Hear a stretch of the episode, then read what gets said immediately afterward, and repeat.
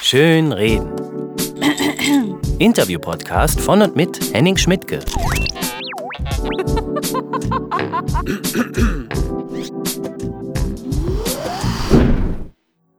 Eigentlich ist er ein ganz normaler Familienvater. Kocht das Essen, bringt die Kinder in die Schule. Aber wenn die Nacht hereinbricht und irgendwo eine Bühne mit Scheinwerferlicht bestrahlt wird, dann, ja dann, dann wird er, ob er es will oder nicht, er wird zum unglaublichen Heinz.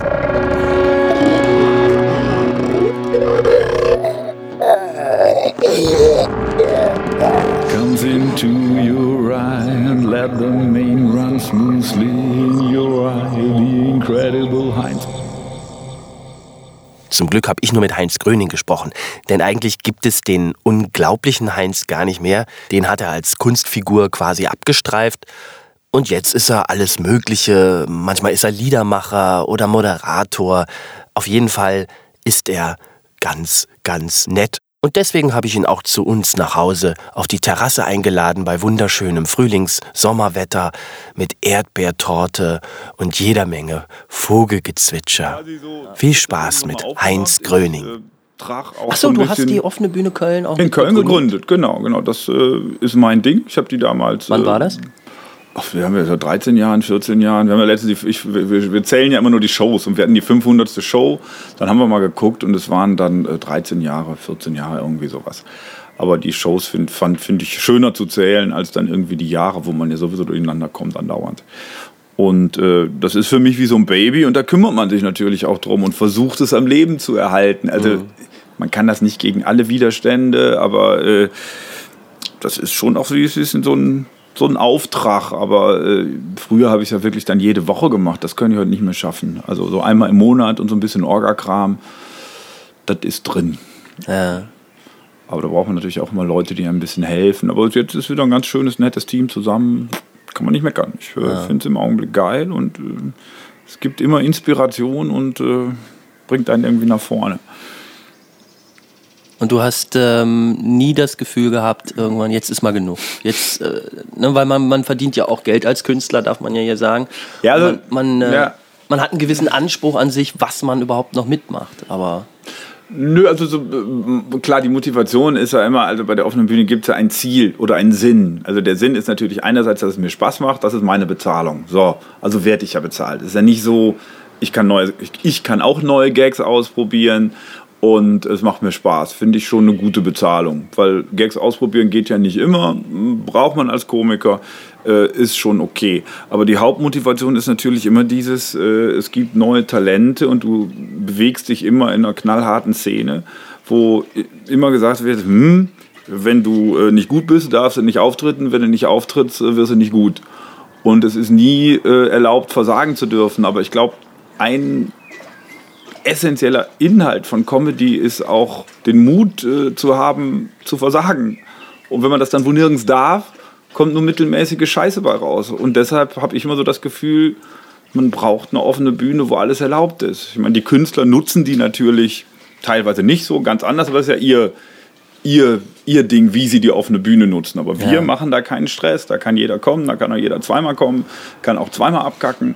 Klar, wenn man irgendwann merkt, äh, es geht darum, hier irgendwelche psychischen Probleme, dafür sind wir nicht da. Wir sind schon ernsthaft. Es soll ganz klar sein, hier kannst du halt eine Komikerlaufbahn anfangen, aber dafür hast du am Anfang alle Freiheiten. Und ich glaube, dass das nach wie vor nötig ist. So viel Shows, wie es nun mal gibt. Aber es wird immer professionell. Es sitzt immer wieder jemand da, der sagt, ah, unser Publikum und jetzt haben wir hier so ein hohes Niveau, äh, du nicht. Und das geht ganz, ganz schnell. Ich habe es eigentlich... Äh, ja, außer bei uns und bei der Scheinbar. Und sonst weiß ich nicht, äh, wie die anderen Bühnen sich immer entwickeln. Meistens sind die aber alle nach zwei Jahren wieder weg, weil solche Prozesse da äh, passieren irgendwie. Mhm. Ja gut, es gibt die offene Bühne Wednesday Nightlife in Bonn, die ich auch manchmal moderiere. Da hat man eigentlich immer noch freien Zugang fast freien Zugang, glaube ich. Irgendwie sieben muss man natürlich, aber ja, ansonsten ja, kann da auch jeder auftreten und dann wird es auch interessant. Also ich hatte ja, jetzt neulich einen ganz frischen Stand-Upper, äh, der da in meiner Show dann aufgetreten ist, der hatte eine Gebärdendolmetscherin dabei. Es war niemand gehörlos im Publikum, aber das war einfach ein Effekt, den er genutzt hat. Ich habe mir dann das natürlich nicht nehmen lassen, dann zum großen Finale sie nochmal auf die Bühne zu holen und sie musste dann alles übersetzen, was ich sagte. Und ich habe mir natürlich dann ganz besonders schöne Sätze überlegt. Aber so eine echte Gebärdendolmetscherin. Die war echt, genau. Ja, ja, die hat das jetzt nicht so impromäßig gemacht, sondern das war eine ausgebildete Frau, die ja. das beruflich macht. Und, und das, das, Publikum hatte dann Ohr Ohrstöpsel gekriegt und musste nachher aufschreiben, was du gesagt hast. Siehst du, und das Konzept müsstest du diesem jungen Mann jetzt verkaufen. Ja, ja. Also ich habe ernsthaft schon mal über so ein, äh, über sowas nachgedacht. Also so ein stille Post mit Gebärdendolmetschern. Da wollten wir schon mal ein Fernsehformat, aber es war, ich glaube, wir hatten was getrunken, ich weiß nicht. Aber die Idee finde ich sehr lustig quasi. Und die sollten dann in so einem Supermarkt an so einer Rolltreppe stehen und quasi äh, über die Rolltreppe ist einmal unten rum und mal gucken, was auf der anderen Seite ankommt. An, in so einer U-Bahn sollte das sein. Also quasi Rolltreppe runter, ja, dann ja, in ja. U-Bahn, andere Seite rüber, Rolltreppe wieder hoch und dann sollte man mir sagen, was daraus geworden ist. Die Idee fand ich super. Wie lange stehst du eigentlich schon auf der Bühne? Ja, das ist immer, wann, ab wann zählt man das? Das äh, ist mir also, es feiern ja viele Kollegen ihr Bühnenjubiläum und ich wüsste gar nicht, zählt das der erste Auftritt im Kindergarten? Da war mein erster Auftritt, weiß ich noch genau, als, äh, als lustiger Dirigent bei der Kindergartenabschlussfeier. Ist das der erste Bühnenauftritt oder erste Mal, wo man Geld dafür kriegt? Oder erste Mal, wo man alleine auf der Bühne steht? Oder erste Mal mit der ersten Band bei der eigenen Fete. Da war auch eine Bühne. Da haben wir sogar nachher Geld eingesammelt auf irgendeiner Fete. Wäre das der erste Auftritt, dann wären es, was weiß ich, über 30 Jahre oder der erste Solo-Auftritt. Dann wären es irgendwie so 15 Jahre, so, als Solist 15 Jahre würde ich sagen, mit Moderation, Programm. Also schwierig, finde ich. Was ist ein Bühnenjubiläum? Ja. Also, habe ich ja auch nicht gefragt nach Bühnenjubiläum, sondern. Ja, nein, aber das ist ja. Ich, ich, ich, ich frage mich das. Warum ja, ja. eins müsste man ja einen Anfang haben. Dann, um das zu beantworten, ja. müsste man ja auch. Also wie gesagt, als Solist 15 Jahre mit, mit verschiedenen. Äh, mit verschiedenen Ensembles, Straßentheater, bin ich glaube ich mit 20 angefangen, also dann wären wir so bei 25, da waren wir sogar bei, bei der Abi-Feier haben wir da losgelegt. Das wären dann schon 26 Jahre. Oder wenn man diese Kindergartenversion nehmen würde, dann äh, 36 oh. oder ja. noch mehr, 37, 38, 39, 39. Ja, schwierig. Ist, aber ich glaube, dass man bei den meisten Kolleginnen und Kollegen dann doch irgendwie diesen roten Faden durchs Leben sich ziehen sieht, weißt du? Also jeder hat irgendwie schon relativ früh mal auf irgendwelchen Bühnen gestanden. Ich glaube, das ist ganz wichtig. Also ich, mhm. ich glaube, es gibt nur ganz wenige, die sagen, ja, dann war ich äh, 28 oder da war ich 31 und da hat jemand gesagt, hier geh doch mal zu der offenen Bühne und dann habe ich das gemacht und dann bin ich berühmt geworden. Ich glaube, das gibt es kaum. Ich habe es bis jetzt in der Form, äh, also ich glaube, dieser Drang, sich da darzustellen, der muss schon da sein. Oder dann hat er sich anders geäußert. Auch, auch selbst bei dem, also ich finde, da gehört ja was Exhibitionistisches dazu, zu diesem Beruf. Und, oh, ja, und ja. wenn das nicht da, also dann hat sich das anders äh, seinen Weg gefunden. Das kann man ja nicht wegdiskutieren. Also äh, glaube ich auch nicht. Ja. Oder, oder, oder, oder, oder der lügt. Das, das sagt. Ja, glaube ich auch. Aber sag mal, äh, du hast also dann wahrscheinlich ähnlich wie ich erstmal mit Mucke machen angefangen. Ja, so eine Mischung. Also richtig dieses äh, ähm, also ich habe mit 15 angefangen, Gitarre zu spielen und äh, zwei Wochen später hatte ich die erste Band. Das ging ja damals noch.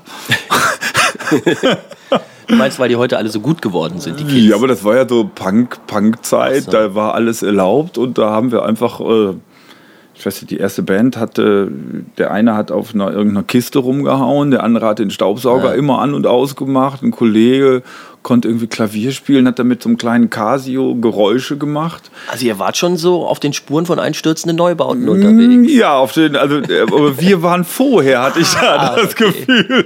Fixer also, Bargeld hat euch gesehen und dann hat er das. Ja, geklaut. er hat uns leider nicht gesehen, weil wir natürlich äh, notorisch erfolglos waren, außer bei unseren Freunden und Bekannten, die alle und die alle unsere äh, Kassetten gekauft haben. Wir hatten fünf oder sechs gemacht und die waren auch alle weggegangen.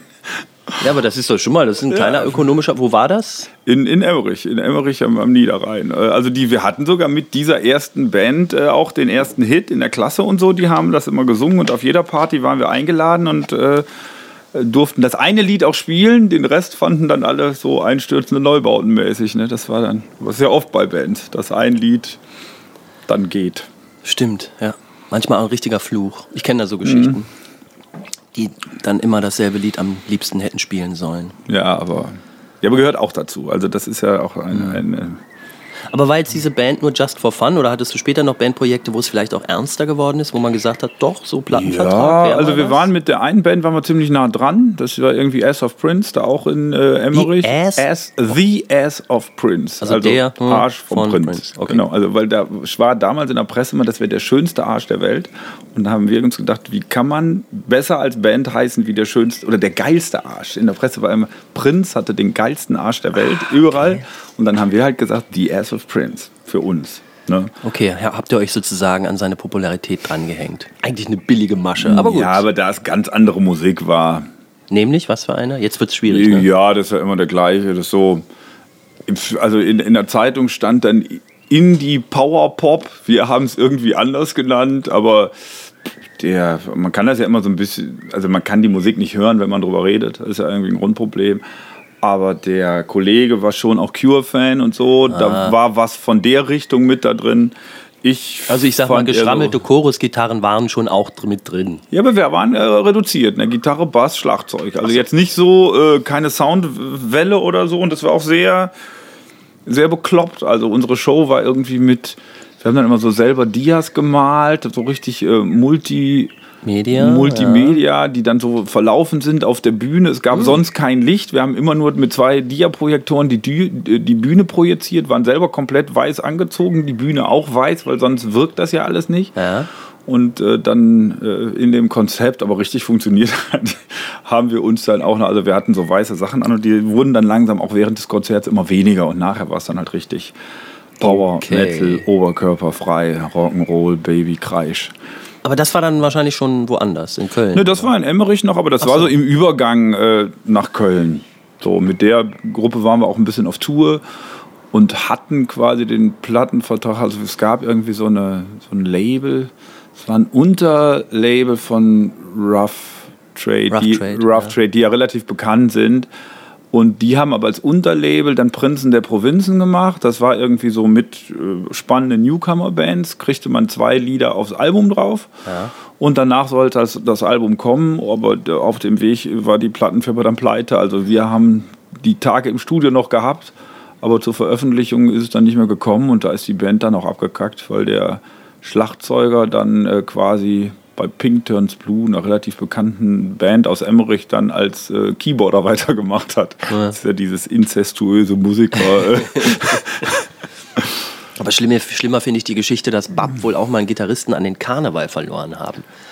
Ich glaube, sowas geht nur in Köln. an den Das Karneval ist eine verloren. sehr tragische Geschichte. Ja, weil Ich er da wahrscheinlich mehr Geld Ja, verdienen ja, konnte. klar. Das ist ja klar. Ich finde ja, diese, es gibt doch irgendwie so eine traurige Geschichte, dass das alles gar nicht vom Bab ist, dass es irgendwie so einen Gitarrist gibt, der all die Hits geschrieben hat und den die dann aber ausgebotet haben, weil der wohl auch Säufer war oder so. Also ich finde ich find das stimmig, weil ich finde, außer dieser einen Platte, also auch so von, von der Handschrift, da ko- kommt ja nichts mehr ran, was da nachher gekommen ist, finde ich. Also deshalb Ja. finde ich das immer, man weiß nicht, ob es ein blödes Gerücht ist, aber ich fand es sehr stimmig, weil du echt so merkst, danach fehlt der Band irgendwas. Also dieses Songwriter-mäßige, wo das echte Hits sind, ist danach nicht mehr da, auf keiner einzigen Platte. Und die haben den angeblich ausgebotet, weil der halt äh, wohl auch ein unzuverlässiger Säufer war, aber trotzdem... Äh, Guck mal einer an. na, also das sind die Geschichten aus dem Kölner Untergrund. Man weiß es aber nicht. Also der Wolfgang und der Major, das sind gar nicht so nette Kerle. Mhm. Die können auch schön von hinten Ja, wobei in die Beine treten. Ja. Wenn sie ihm am Ende nichts, man weiß es ja nicht. Vielleicht haben sie ihm am Ende ja was abgegeben oder äh, es ist ja auch so, äh, mein Gott, ohne, ohne die anderen Jungs kann der ja schreiben, was er will. Wenn er immer nur besoffen in der Ecke liegt, äh, dann hätte es niemand gehört, hätte auch nichts von gehabt. Also bin ich immer so ein bisschen. Ja. Solche Geschichten sind ja immer, immer, immer relativ.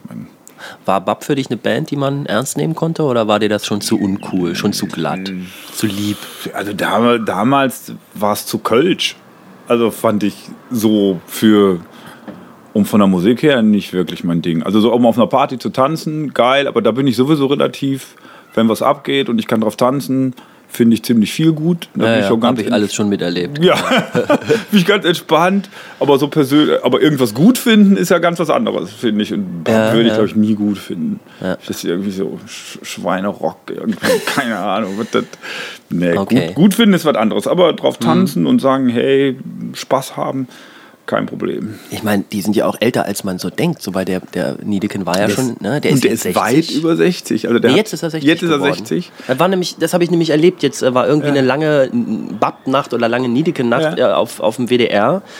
Und das war leider, muss ich dann auch sagen, so eine etwas zu götzenhafte Verehrung dieses einen Charakters. Also Der wurde dann, er stilisiert sich ja selber gerne Ja, auch, das, als der das- deutsche Dylan. Aber ja, aber er ist so, er ist ein bisschen wie Köln. Ne? Also wenn ich das, Wolfgang Niedeken ist wie Köln. Das ist wie Köln beim Fußball ist, so ist der auf der Bühne und da kriege ich immer Kretze am Sack. Das ist, das will man nicht haben, finde ich. Dieses Götzenhafte, dieses Wir sind Köller, weißt du so. Ja, ja. Nee, das stimmt. Ich glaube auch, er hat viel zu früh Ja gesagt zu dieser Umarmung, die dann so Ja. lokalpatriotischerweise stattfindet. Er hätte sich da ja auch entziehen können. Und Ja, ich, ich meine, ich bin nicht in der Situation. Ja, aber ich meine, auf der anderen Seite ist er natürlich auch Kölner. Weißt du, er, ist, er spricht Mhm. die Sprache und ich glaube, ich, ich nehme ihm auch ab, dass er die Stadt dann auch liebt und gerne hier ist und diese, Ja. diese Art zu leben auch wirklich. Aber es, ich meine, okay, es gehört dann vielleicht auch zum Kölner dazu, dieses. Also das, was ich dann so, also ich finde es ja auch total geil, in der Stadt zu leben. Und ich finde auch Karneval geil. Alles, alles, aber dieses, dieses Selbstherrliche, da kriege ich, äh, krieg Ja. ich die Krise. Warum kann man es nicht einfach genießen, ohne noch viel drüber zu reden, wie toll man ist? Ja, ich finde auch Köln ist, glaube ich, die einzige deutsche Stadt, die so eine Art eigene Legende sich gestrickt Ja, ja, ja, hat. Ein eigenes Image oder so ein Corporate Identity. Und ähm, das ist ja vor allem die Toleranz.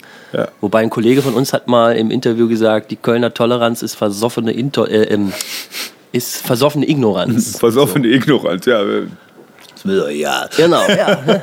Und, und ich, ja, einerseits, man mag es natürlich auch, weil gerade wenn man wie ich aus dem Niemandsland kommt, irgendwo in Niedersachsen, wo gar nichts irgendwie individuell ist, wo, wo man nicht mal sagen könnte, das essen die Leute bei uns, das ist typisch, gibt es alles nicht und schon gar nicht Musik oder Sprache, dann ist das natürlich erstmal sehr putzig, wenn man irgendwie sieht, hier, die ticken hier alle gleich, die, die essen und trinken das Gleiche und die sind vielleicht auch vom Charakter her ein bisschen ähnlich. Irgendjemand hat mir mal erzählt, dass... Ähm, ihm wiederum irgendjemand aus einer Bank gesteckt hätte, die Kölner würden ganz wenig Geld nur sparen.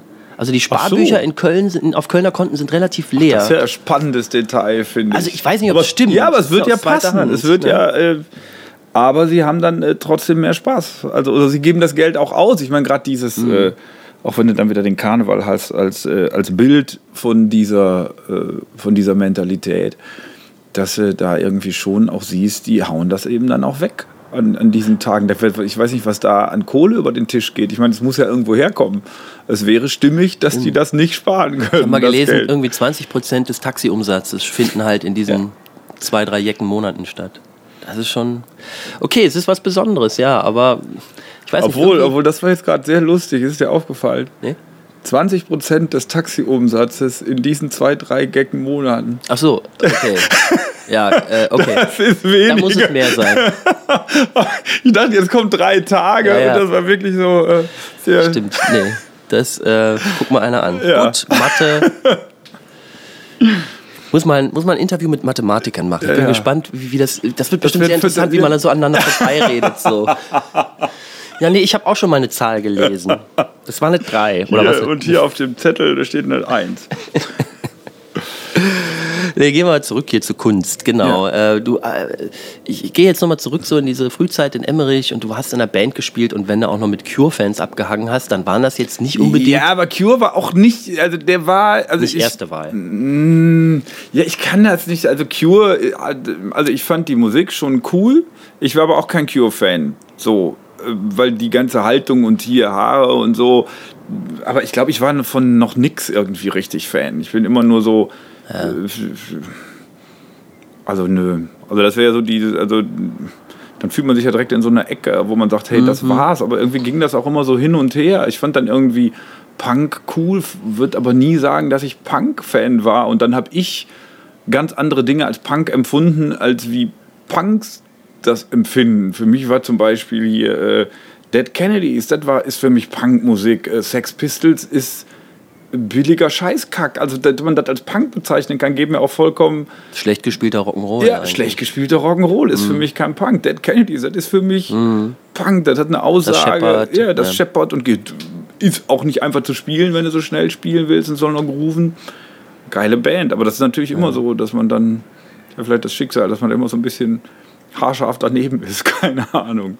Ja, aber äh, was ich interessant finde, bei mir war es ganz genauso. Also jetzt musikalisch mhm. nicht, aber auch so mit Bands und ob das auch ernst genommen. Mhm. Und vor allem war ihm aber auch wichtig, so man nimmt das auch alles tot ernst. So, und darauf will ich eigentlich hinaus. Ich hätte mir damals nie vorstellen können, dass ich mal das mache, was ich heute so. mache. Und wenn man mir das erzählt hätte, hätte ich also laut gelacht? Hm, ja, das weiß Warst du schon auch immer. Also ich, ich war also jetzt aus heutiger Sicht, damals weiß man das, also ich weiß nicht mehr, was ich da gedacht habe, keine mhm. Ahnung. Aber für mich war auch schon dieses, die Show war schon bei mir auch im Vordergrund.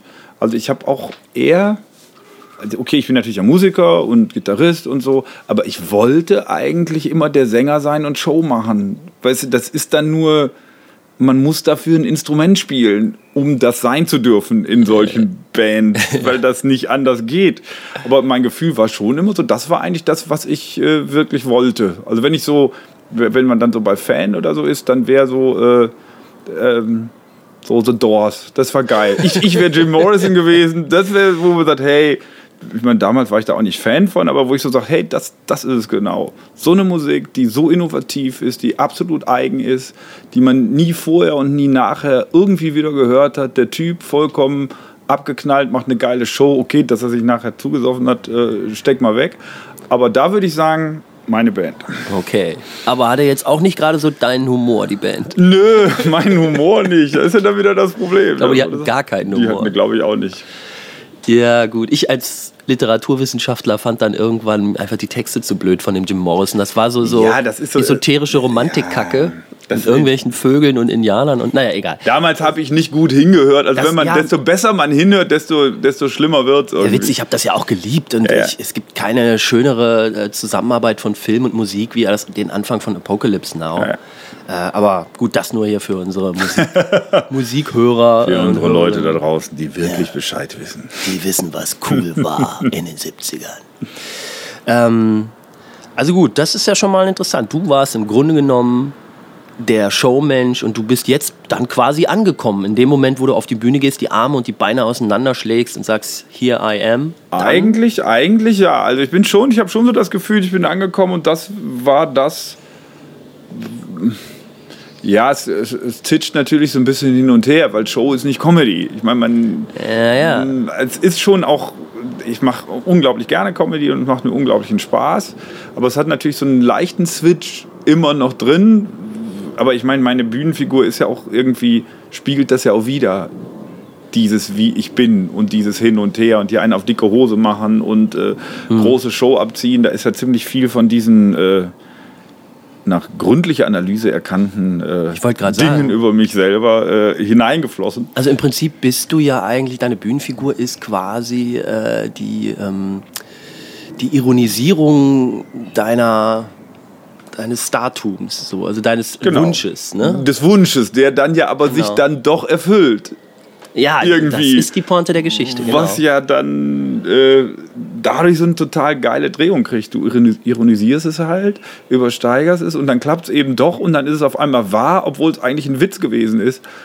Und äh, da habe ich schon oft auf der Bühne gestanden und innerlich äh, mich totgelacht. Also ja, ja. Nee, das ist auch, das ist ein Phänomen, was man, glaube ich, sehr oft auch hat in der Comedy, weil ja nun, glaube ich, einige Comedians oder Kabarettisten auch von der Musik her kommen. Ja. Beste Beispiel ist Helge Schneider, der dann auch irgendwann das mal so reflektiert hat und, glaube ich, ein ja. Album von ihm genannt hat, das ganze Geld mit Quatsch verdient. Ja. Und ähm, es ist schon faszinierend, ne? weil, weil gerade wenn ich mir überlege, auch was bei mir so los war in, in, jungen Jahren, war sowas ausgeschlossen. Wobei der Humor eigentlich immer da war. Und das ist auch meine Frage an dich. Hast du auch immer schon gern gehabt, wenn Leute über dich lachen? Und, und war dein Humor schon auch äh, exzeptionell, sodass Leute in deinem Umfeld gesagt haben, oh, der Heinz, dann wird es witzig, wenn der kommt? Also es gibt ja zwei Aspekte, finde ich jetzt von Witzigkeit oder so. Das eine ist äh, der Gedanke, also das äh, Abschweifen, Abdrehen, irgendwo draufkommen, wo du halt eine Wendung hast, die überraschend ist und die Leute dann auch äh, zum Lachen bringt. Das findet im Alltag, glaube ich, eher im Gespräch statt. Also in so, du sitzt zusammen in einer Runde und redest über irgendwas und dann macht einer eine Bemerkung, wo alle drüber lachen. So ein Typ bin ich schon. Aber dieser Clown-Typ, der so äh, panisch immer Witze machen muss und sich da so einbringt, äh, im Mittelpunkt steht, der bin ich nicht. Ah, das ist also so, so der Partyhengst, Partylöwe, der dann. Ja, aber, aber eben Party im Sinne von Party, nicht von, äh, von lustig sein. Also Party mache ich natürlich schon gerne. ja, ich meinte äh, diese Leute, wo sich dann so einen unbedingten Kreis drum bilden muss. Nein, nein das, ist, äh, das ist mir eher so ein bisschen suspekt. Das ja, ist ja. so, wo ich, oder, oder das waren ja in der Klasse auch immer ganz bestimmte Typen, die das waren. Und die. Ja, ich zum Beispiel. Die, die hatten entweder ein Problem oder ein Talent. Ja, ja. Und, und äh, irgendwie so ein Imitationstalent oder mhm. irgendwie sowas hatte ich aber einfach nicht. Und dann sich da hinzustellen ohne so ein Talent oder, was, was ich hatte meinen Kumpel bis heute, fand ich das den lustigsten bei uns in der Klasse. Der hat am nächsten Tag die Otto-Platten komplett mhm. nachgesprochen, mit besser als Otto. Weißt du, du sitzt da und denkst, ey, der kann die Stimmen, der kann das alles zehnmal besser. Mhm. Wie, was ist das für ein unglaubliches Talent? Aber das war halt jemand, äh, der in seinem ganzen Leben, glaube ich, keinen eigenen Witz schreiben könnte und sich dann trauen, den auf die Bühne zu bringen. Trotz dieses unglaublichen Talents ist das halt, der kann gut reproduzieren, nachmachen und war da auch der König bei, bei solchen Gelegenheiten. Aber ähm, darüber hinaus äh, ist er jetzt weiß ich, glücklich auf dem Amt. Also weißt du so, aber ja, wirklich ja. glücklich, nicht, nicht als, als, als blöde, mhm. blöde oh, Bemerkung, sondern ohne mhm. Ironie. Der hat einfach gesagt, hey, da bin ich glücklich, da. Der hatte, glaube ich, dazwischen noch irgendwie Lehrer gemacht oder mhm. irgendwie sowas. Und das war ihm zu exponiert, das war ihm schon wieder too much. Er wollte wirklich Ruhe haben. wenn ja. der sagt, ich bin glücklich, dann glaubst du ihm das auch. Ja, so. ich finde auch doch. Ja, es gibt ja so Leute, denen glaubt man es nie. Ja, ja, aber ihm glaubt man es okay. auch. Aber was ich interessant finde, so, ne, dass du das. Ach, was kommt denn hier? Wir bekommen gerade äh, Torte, äh, Kuchen. Erdbeer, Erdbeer Erdbeerzeit. Erdbeerzeit. Ich würde sagen, dann stellen wir kurz auf Pause, denn das ja. will ich jetzt nicht lange hier. So, ich kann nicht auf diese roten, knackigen Erdbeeren gucken, ohne Die den Faden zu verlieren. haben zu wollen. Gute Nacht. Jetzt ist das Mikro wieder an. Das war so lustig gerade, ne? Beim Kaffeekuchen essen. Wir haben Wenn Kaffee, ihr das mitgekriegt hättet. Wir haben Kaffee getrunken, Kuchen gegessen und über Foster Wallace diskutiert. Mm. Jetzt kommt ihr. Also denkt ja nicht, Komiker machen die ganze Zeit, äh, machen die ganze Zeit nur irgendeinen Quatsch. Nein. Äh, wir haben auch ganz interessante Interner diskutiert, äh, wer mit wem in der Comedy-Szene. wer mit wem schon mal aufgetreten ist. Genau, ja. Äh, erzähl mir doch einfach mal deinen ersten Auftritt als Komiker, als du wirklich auf die Bühne gegangen bist und das gesagt war, hast, jetzt sollen die Leute auch lachen. Erster Auftritt als Komiker war zu dritt mit meinem Straßentheater Nix wie hin bei der Abi-Feier. Und da haben wir, das war dann eher so Physical Comedy, da haben wir ein Lied äh, gemacht von ähm, Oh Listen for a Moment Lads, das ist glaube ich so ein äh, australischer Tra Traditional. Und äh, den musste man äh, Ach, das war eine nette Geschichte. Ich erzähle sie einfach, auch wenn sie länger ist. äh, Im fünften Schuljahr gab es ein, ähm, ein Buch, ein Englischbuch. Und da war äh, dieses Gedicht drin als Lied. Ah. Oh, listen for a moment, lads. Äh, und dann hat der Englischlehrer gesagt, heute wäre ja alles so schrecklich, die Kinder würden ja nichts mehr auswendig lernen. So, und daraufhin habe ich dann mit meinen beiden Kumpels, die nachher auch das Straßentheater äh, gegründet haben, dieses Gedicht auswendig gelernt und ihm, ich glaube, über acht Jahre bei jeder Gelegenheit dieses Gedicht vorgetragen. Immer so, ja, es gibt auch Leute, die noch Sachen auswendig lernen. Und das war natürlich ein Running Gag über acht Schuljahre. Und dann haben wir aus diesem Text ein Lied gemacht und, äh, und da einfach blöde Bewegungen zugemacht und albern bewegt und eine doofe Choreo mit drei Jungs. Äh, und das war ein Riesenerfolg, das war geil. Das war wie Boygroup, nur ohne Musik. Ne, war ja mit Musik, mit Gitarre. Ach, ihr habt also Musik gemacht. Eine Gitarre mhm. und darauf haben wir halt dann den Song gemacht. Die anderen haben, es war wie eine Boygroup mit Gitarre. Tja, Listen for a Moment, Lads. Das genau. könnte auch ein guter Titel für meinen Podcast sein. Listen for a Moment, Lads. Oder Timmy tell my tale, or, or, or, how the sea from England I was compelled to sail. The jury says he's guilty and says the judge says he, for life Jim Jones I'm sending you across the stormy sea. Ja. Jim Jones heißt das. Äh, ah. Jim Jones, genau. Und das ist so ein Traditional aus Australien, was so beschreibt, wie die ganzen äh, Prisoners da hinkommen. Mhm. Sehr geiles Ding. Ich glaube, Dylan hat das mal aufgenommen. Könnte sein. Ja, Mitte der 90er. Ich weiß es nicht genau, aber. Da habe ich auch gelernt, was ein Kookaburra ist. Dass das der lachende Hans ist und dass deshalb ja lustig ist, dass der Comedy-Laden in Berlin so heißt, dass das aber hier kein Schwein weiß und deshalb jeder denkt, Kookaburra, was soll der Scheiß? Ja, aber ich kann mich auch an meinen Englischunterricht erinnern und da gab es ein Lied, so in der fünften oder sechsten Klasse. Kookaburra sits, sits on the old gum tree, Mary, Mary, King of the bush is he. Kookaburra Love. Genau. Love, Kookaburra Love. Mary, Stimmt. Mary King of the Bush, ja. Es gibt auch eine Drei-Fragezeichen-Folge, wo Echt? auch immer so ein unheimliches Lachen durch die Nacht geht und dann stellt sich am Ende natürlich raus, es war ein Kookaburra. Also. Folge 26. Ja, Keine Ahnung. ich auch nicht. Ich habe aber schon mit Hennes Bender gesprochen. Der äh, wusste auch, es. Aber nicht über diese Folge. Ja. So, also dein erster Auftritt war natürlich, das war ja noch nicht bezahlt. So, das war nicht bezahlt. Erster ich interessiere mich ja dafür, äh, wann also, du wirklich gedacht hast, guck mal. Also bezahlt wurde es ja, wir haben ja Straßentheater gemacht. Dadurch ist das, da war es ja quasi ab dem ersten Auftritt bezahlt.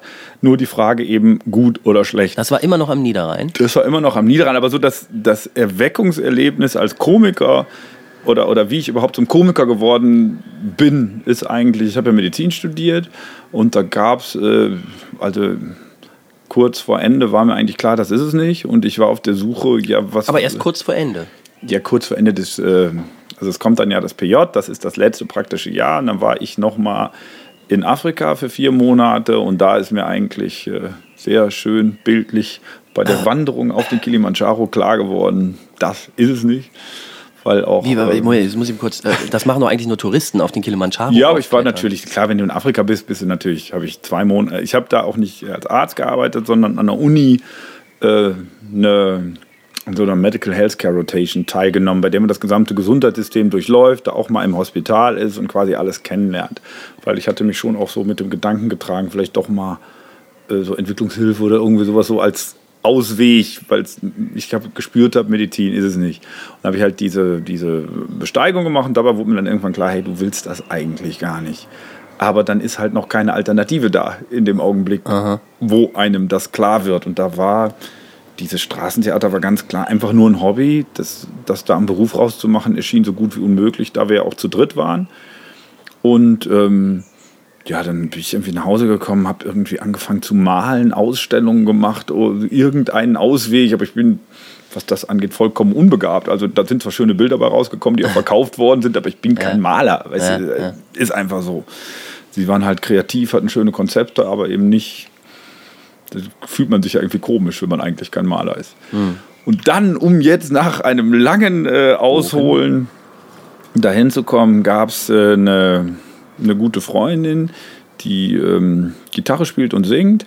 Die hatte, ich glaube, in vier oder fünf Tagen ähm, einen Auftritt in einer ganz kleinen Kneipe. Da passten, glaube ich, 40, 50 Leute rein und sie wusste, sie hat einen Auftritt mit der Band, sie fällt aus. Und hat mich dann angerufen, ob ich diese 45 Minuten nicht übernehmen will. So nach dem Motto, hey, du machst doch da dieses Straßentheater. Das war definitiv klar, mit dem Straßentheater geht das nicht, weil die Kneipe war so klein, dass die da nicht reingepasst hätten. Und da hatte ich zufällig, ähm, also wirklich zufällig, kurz äh, vorher irgendwie eine kleine Geschichte geschrieben, irgendwie so zehn Minuten, Viertelstunde zum Vorlesen, eine kleine abgedrehte Geschichte. Und dann äh, habe ich in den nächsten fünf Tagen den Rest vom Programm geschrieben. Mhm. Und das gemischt mit Liedern vom Straßentheater, wo du halt so sagen konntest, hey, da sind die Lieder, die rocken alle, warum sollen die jetzt weniger lustig sein, wenn ich die alleine mache? Und äh, zwischendrin habe ich dann halt diese Texte, die ich, den einen hatte ich ja schon und die anderen habe ich dann halt geschrieben in den Tagen. Und das war so ein Erweckungserlebnis, wo du gesagt hast, hey, du kannst es auch alleine. Du brauchst mhm. nicht zwei neben dir. Und da hat eigentlich die Comedy-Karriere in dem äh, Sinn gestartet. Viele sagen ja, die Straßentheater gemacht haben, das ist die beste Schule. War das für dich auch so? Ah, also in unserem Falle ja. weil es halt sehr direkt ist und die Leute gehen, wenn du nicht gut bist.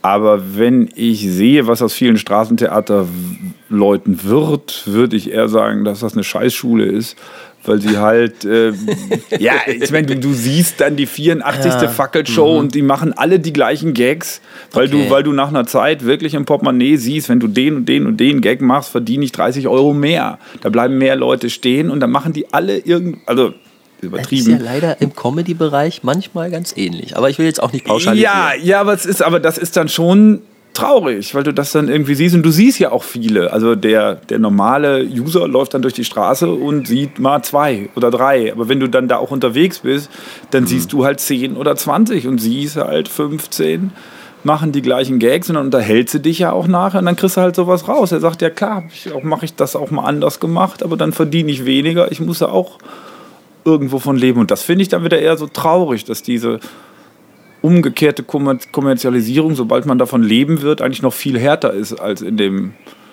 anderen Business. Weil da natürlich ja ganz klar ist, laut, Aufmerksamkeit, Gags, Witze, zack, das Stille hat dann noch weniger Chance als auf der Bühne.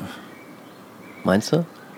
Auf also der Straße hat Stra weniger. Also du hast natürlich alle Freiheiten der Welt auf der Straße. Das macht es total geil, um da einen Einstieg zu finden. Und es ist halt so, ja, es interessiert ja keinen. Wenn, oh, wenn, oh das war der Teller. Ja wenn die Leute nicht bezahlt haben, gehen sie halt weiter. Ist ja auch okay, du kannst trotzdem dein Ding durchziehen und dann filterst du halt da welche auf. Wir haben zum Beispiel immer Straßentheater gemacht in Aachen. Da war ein riesiger Platz, wo abends Studenten standen.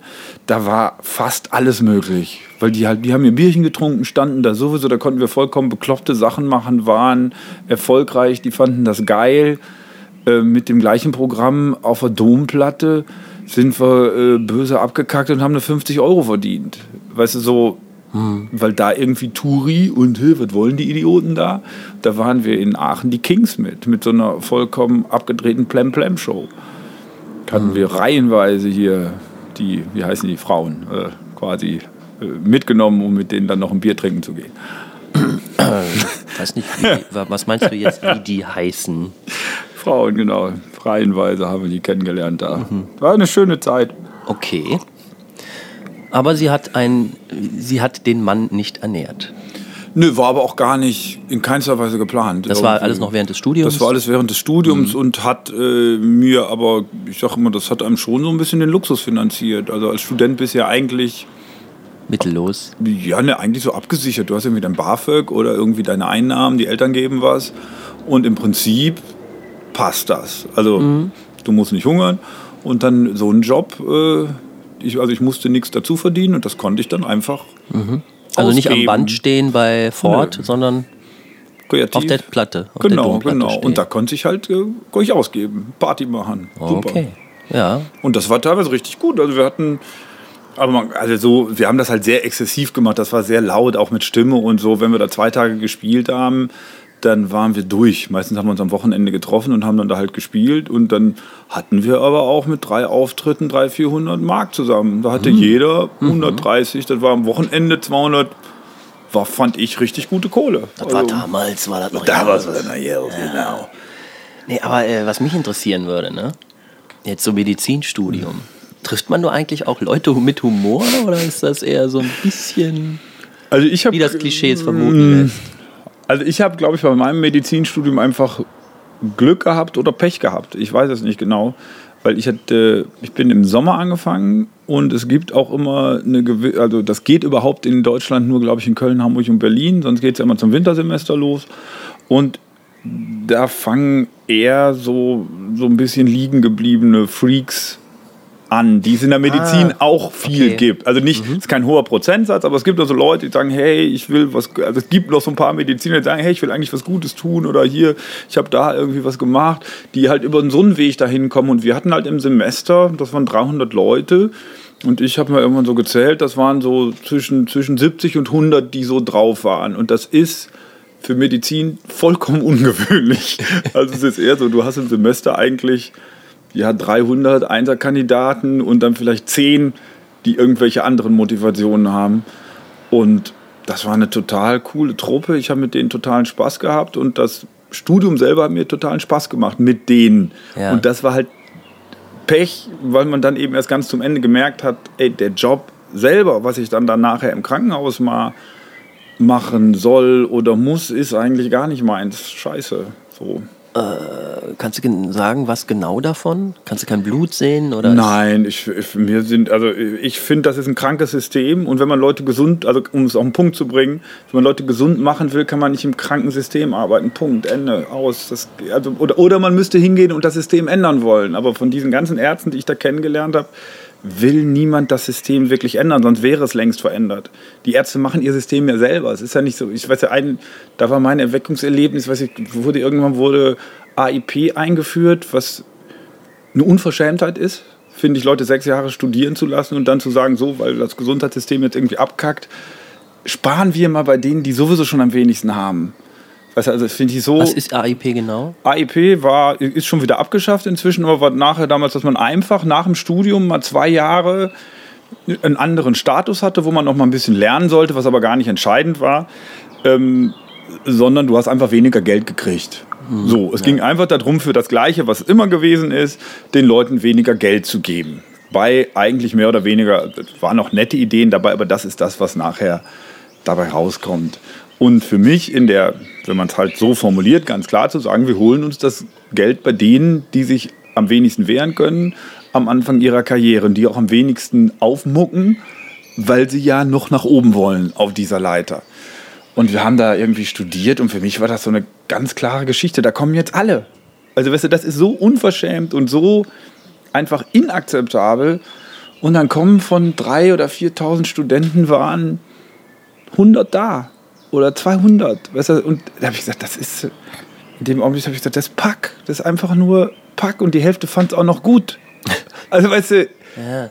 für mich war das, ich meine, das hat ja nichts mit dem Einzelnen zu tun, aber mit diesem Untereinander und mit diesem Geld verdienen wollen, das war für mich nie die Motivation, Medizin zu studieren. Ich fand es einen spannenden, total geilen Beruf, aber da muss ich halt erkennen, dass für die meisten Leute es nur darum geht. Und das andere natürlich auch wichtig ist, ist ein Interesse mhm. und klar will man irgendwas mit Leuten zu tun haben, aber die Motivation bei den meisten ist halt dieses, ja. dieses andere gewesen, was für mich, klar ist das schön, wenn man ein hohes Sozialprestige hat und einen Haufen Geld verdient, da hat ja auch keiner was gegen einzuwenden, aber wenn das die, äh, die Grundlage irgendwie ist, ich fand das ganz schlimm, dass die nicht alle gekommen sind. Also aber wäre für dich dann nicht die Alternative gewesen, so der Landarzt mit seiner eigenen Praxis? Da ist man ja wie sein eigener Chef. Und das wäre eine Alternative gewesen. Also klar musste ich auch über Dinge nachdenken, die ich hätte machen können. Und wenn das alles nicht geklappt hätte, dann wäre ich, glaube ich, aber eher so, mein Plan B wäre gewesen, ähm, ja, irgendeinen Medizinerjob zu machen, der einen halt nicht auffrisst da wäre halt der Landarzt eigentlich gar nicht in die Frage, weil mhm. der halt einen auffrisst. Ja. sozusagen, es gibt ja auch, du kannst 9 to 5 irgendwie Arbeitsmediziner werden oder, mhm. oder, oder Anästhesist, der auch einen geregelten Schichtdienst hat, wo du ja. nicht so dieses, was ja meiner Meinung nach dann eben auch nicht geht, wenn ein Beruf keine Berufung ist, dann kannst du den auch nicht 70 Stunden machen, dann ist das krank. Also, ja. und äh, das ganze System arbeitet immer mehr dahin, das ist keine Berufung mehr, das ist ein Job. Aber die Leute, die da arbeiten, sollen alle noch so da arbeiten, als wenn es eine Berufung wäre. Das ist krank. Und du sollst Leute gesund machen. Das geht nicht. Sag mal, äh, eine Sache interessiert mich noch. Du musst ja dann auch irgendwann diesen, wie heißt es, Prep-Kurs machen. Mhm. Ziemlich am Anfang. Ziemlich am Anfang, damit gleich ausgesiebt wird. also um es mal auf, klar auf den Punkt zu bringen, man muss dann da wirklich an der Leiche rumschnippeln oder guckt man nur zu? Nein, nein, du zerschnippelst eine Leiche. Aber das fand ich jetzt ohne äh, despektierlich zu sein, ich fand es halt einfach geil. Äh, nein, weil das ist so, du lernst halt so unglaublich viel über den Menschen und wie der Mensch aufgebaut ist. Und wenn man jetzt. Sag mal, hat man da auch noch ein Gesicht vor? Oder ist das ja, aber die, das ist, das ist, oder das weggeschnitten? Ist, das ist gruselig. Also, wenn man da reinkommt, das jetzt, hört sich jetzt so einfach an. Natürlich äh, war mir da ganz anders, in, als ich da zum ersten Mal in diesem, da sind dann irgendwie 100 Leichen aufgebaut, die liegen in einem gekachelten Raum, Echt? die liegen auf Tischen. Und da ist dann an jeder Leiche arbeiten acht Mediziner. Jeder hat halt einen bestimmten Bereich, der präpariert wird. Und die sind aber alle in Formalin eingelegt und haben dadurch nicht mehr wirklich was richtig Menschliches. Ah. So, und nach einer Zeit sind die dann natürlich auch schon ziemlich zerstückelt. So. Aber es war wirklich gruselig, aber ich habe das aber auch als, äh, ja, als, als ja, man hat da unglaublich viel gelernt. Das ist ja auch eine absolute Notwendigkeit. Wie willst du was lernen und verstehen, ähm, wenn du es nicht mit eigenen Händen gemacht hast? Das kannst du nicht virtuell herausfinden und und dann ist ja auch Frage von Glauben oder Ethik oder was, was ich glaube, wenn jemand tot ist, ist er tot. Oder dann ist da nur noch der Körper. Selbst wenn der mhm. Geist sich irgendwo hin hätte verflüchtigt, dann ist es alles nur, äh, nur im Kopf. Glaub, ja, aber ich glaube auch die Kirchen äh, sehen das ja, genauso. Für die ist ja die Nö, Seele was anderes als der Aber Körper. es gab bis zum, äh, weiß ich nicht, bis weit Mittelalter von Galen war, glaube ich, der Erste, der, der, dem die Kirche das erlaubt hat. Vorher war die ganze, mhm. über Jahrhunderte eigentlich die gesamte medizinische äh, Forschung mehr oder weniger tot. Da wurde größtenteils nur Quacksalberei betrieben, weil ja. das eben verboten war, bis sich dann... Mhm einige Ärzte durchgesetzt haben gesagt, wir müssen das am Menschen studieren, sonst können wir die nicht im Lebendigen nicht heilen, mhm. wenn wir nicht wissen, wie das aussieht. Ja gut, aber wenn man sich überlegt, wie lange es schon erlaubt ist, es gibt ja auch, glaube ich, von irgendeinem ja, so holländischen alten, flämischen alten Meistern so Gemälde, ne, wo auch ja, schon ja. so Leichen zerschnippelt werden. Ähm, das ist ja dann ist ja schon eine lange Zeit, in der ja auch die Kirche eben auch immer noch was zu sagen hatte. Also jetzt danach, so. nach dieser, ja, wobei das auch dann damit zusammenhängt, dass die Kirche zurückgedrängt wird und immer weniger zu sagen hat. Ne? Das ist so, also ich glaube, wenn sie in ihrer Position geblieben wäre, hätten wir das heute noch nicht. Das ist schon auch der ja, Beginn der Aufklärung. Hätten wir vieles heute nicht. Ja, ja. ja Aber es ist schon auch der Beginn der Aufklärung, wo man halt sagt, die Vernunft der Notwendigkeit, das machen zu müssen, setzt sich halt über Jahrhunderte durch gegen diesen äh, vollkommen irrationalen Zwang, dass man das nicht tun ja. soll. Gut, und ich meine, äh, Anfang bis Ende des 19. Jahrhunderts konnte man in England mit Leichen sehr viel Geld machen. Genau. Sind ja auch die schönsten Schauerromane dann daraus entstanden. Das stimmt ja auch. Ich habe neulich mal ähm, den echten Mary Shelleys Frankenstein gelesen. Und äh, erste interessante Erkenntnis war, in dem Roman, im Originalroman ist ja. Frankenstein sehr jung. Er ist ein Student noch. Ja. In, ähm, na hier in Bayern, ähm, in irgendwas mit Burg am Ende, komme ich jetzt nicht drauf. Also äh. eine schöne uralte Universitätsstadt ja. in Bayern. Und äh, als Student hat er schon ja. diese Idee und äh, noch als Student. Äh, Verfolgt er die dann auch? oder, was? oder sammelt er? er? Äh, baut er das schon zusammen in seiner Studentenbutze, ja. so heimlich. Ne? Also wusste ich auch nicht. So. Und, aber da ist mir so klar geworden, schon damals, er hat dann halt so bestimmte Connections, von denen er dann das kriegt, was er braucht. So. Und das wird diese Mary Shelley sicher nicht irgendwie einfach nur ausgedacht haben, sondern das war damals auch schon irgendwie so, ein, denk, so ein Schwarzmarkt. ne? Das ist ja auch so ein, Faszin so ein Faszinosum, dieses, wo du jetzt auch sagst, du stellst dir das vor, wie ist das? Mhm. Ja. Das ist natürlich äh, auch irgendwie spannend. Oder jetzt diese ganzen Pathologiefilme. Ich habe dann ja, weil ich das eben auch, weil ich das schon ein beeindruckender Teil vom Studium fand, habe ich dann ja quasi als Plan B auch überlegt, vielleicht Pathologie zu machen. Das ist jetzt ganz genau was? Wie, was versteht man unter Pathologie genau? Pathologie ist ja eigentlich die Lehre der Krankheiten. So. Und mhm. du äh, als Pathologe stellst eigentlich fest, äh, wie Krankheiten aussehen wie, also das kannst du unter Mikroskop machen oder wenn man halt kein Mikroskop hat, am Makroskop was passiert, wie verändert sich der Mensch, wenn er welche Krankheit hat. Und das kannst du natürlich auch an den Organen selber sehen, wenn du sie rausholst. So.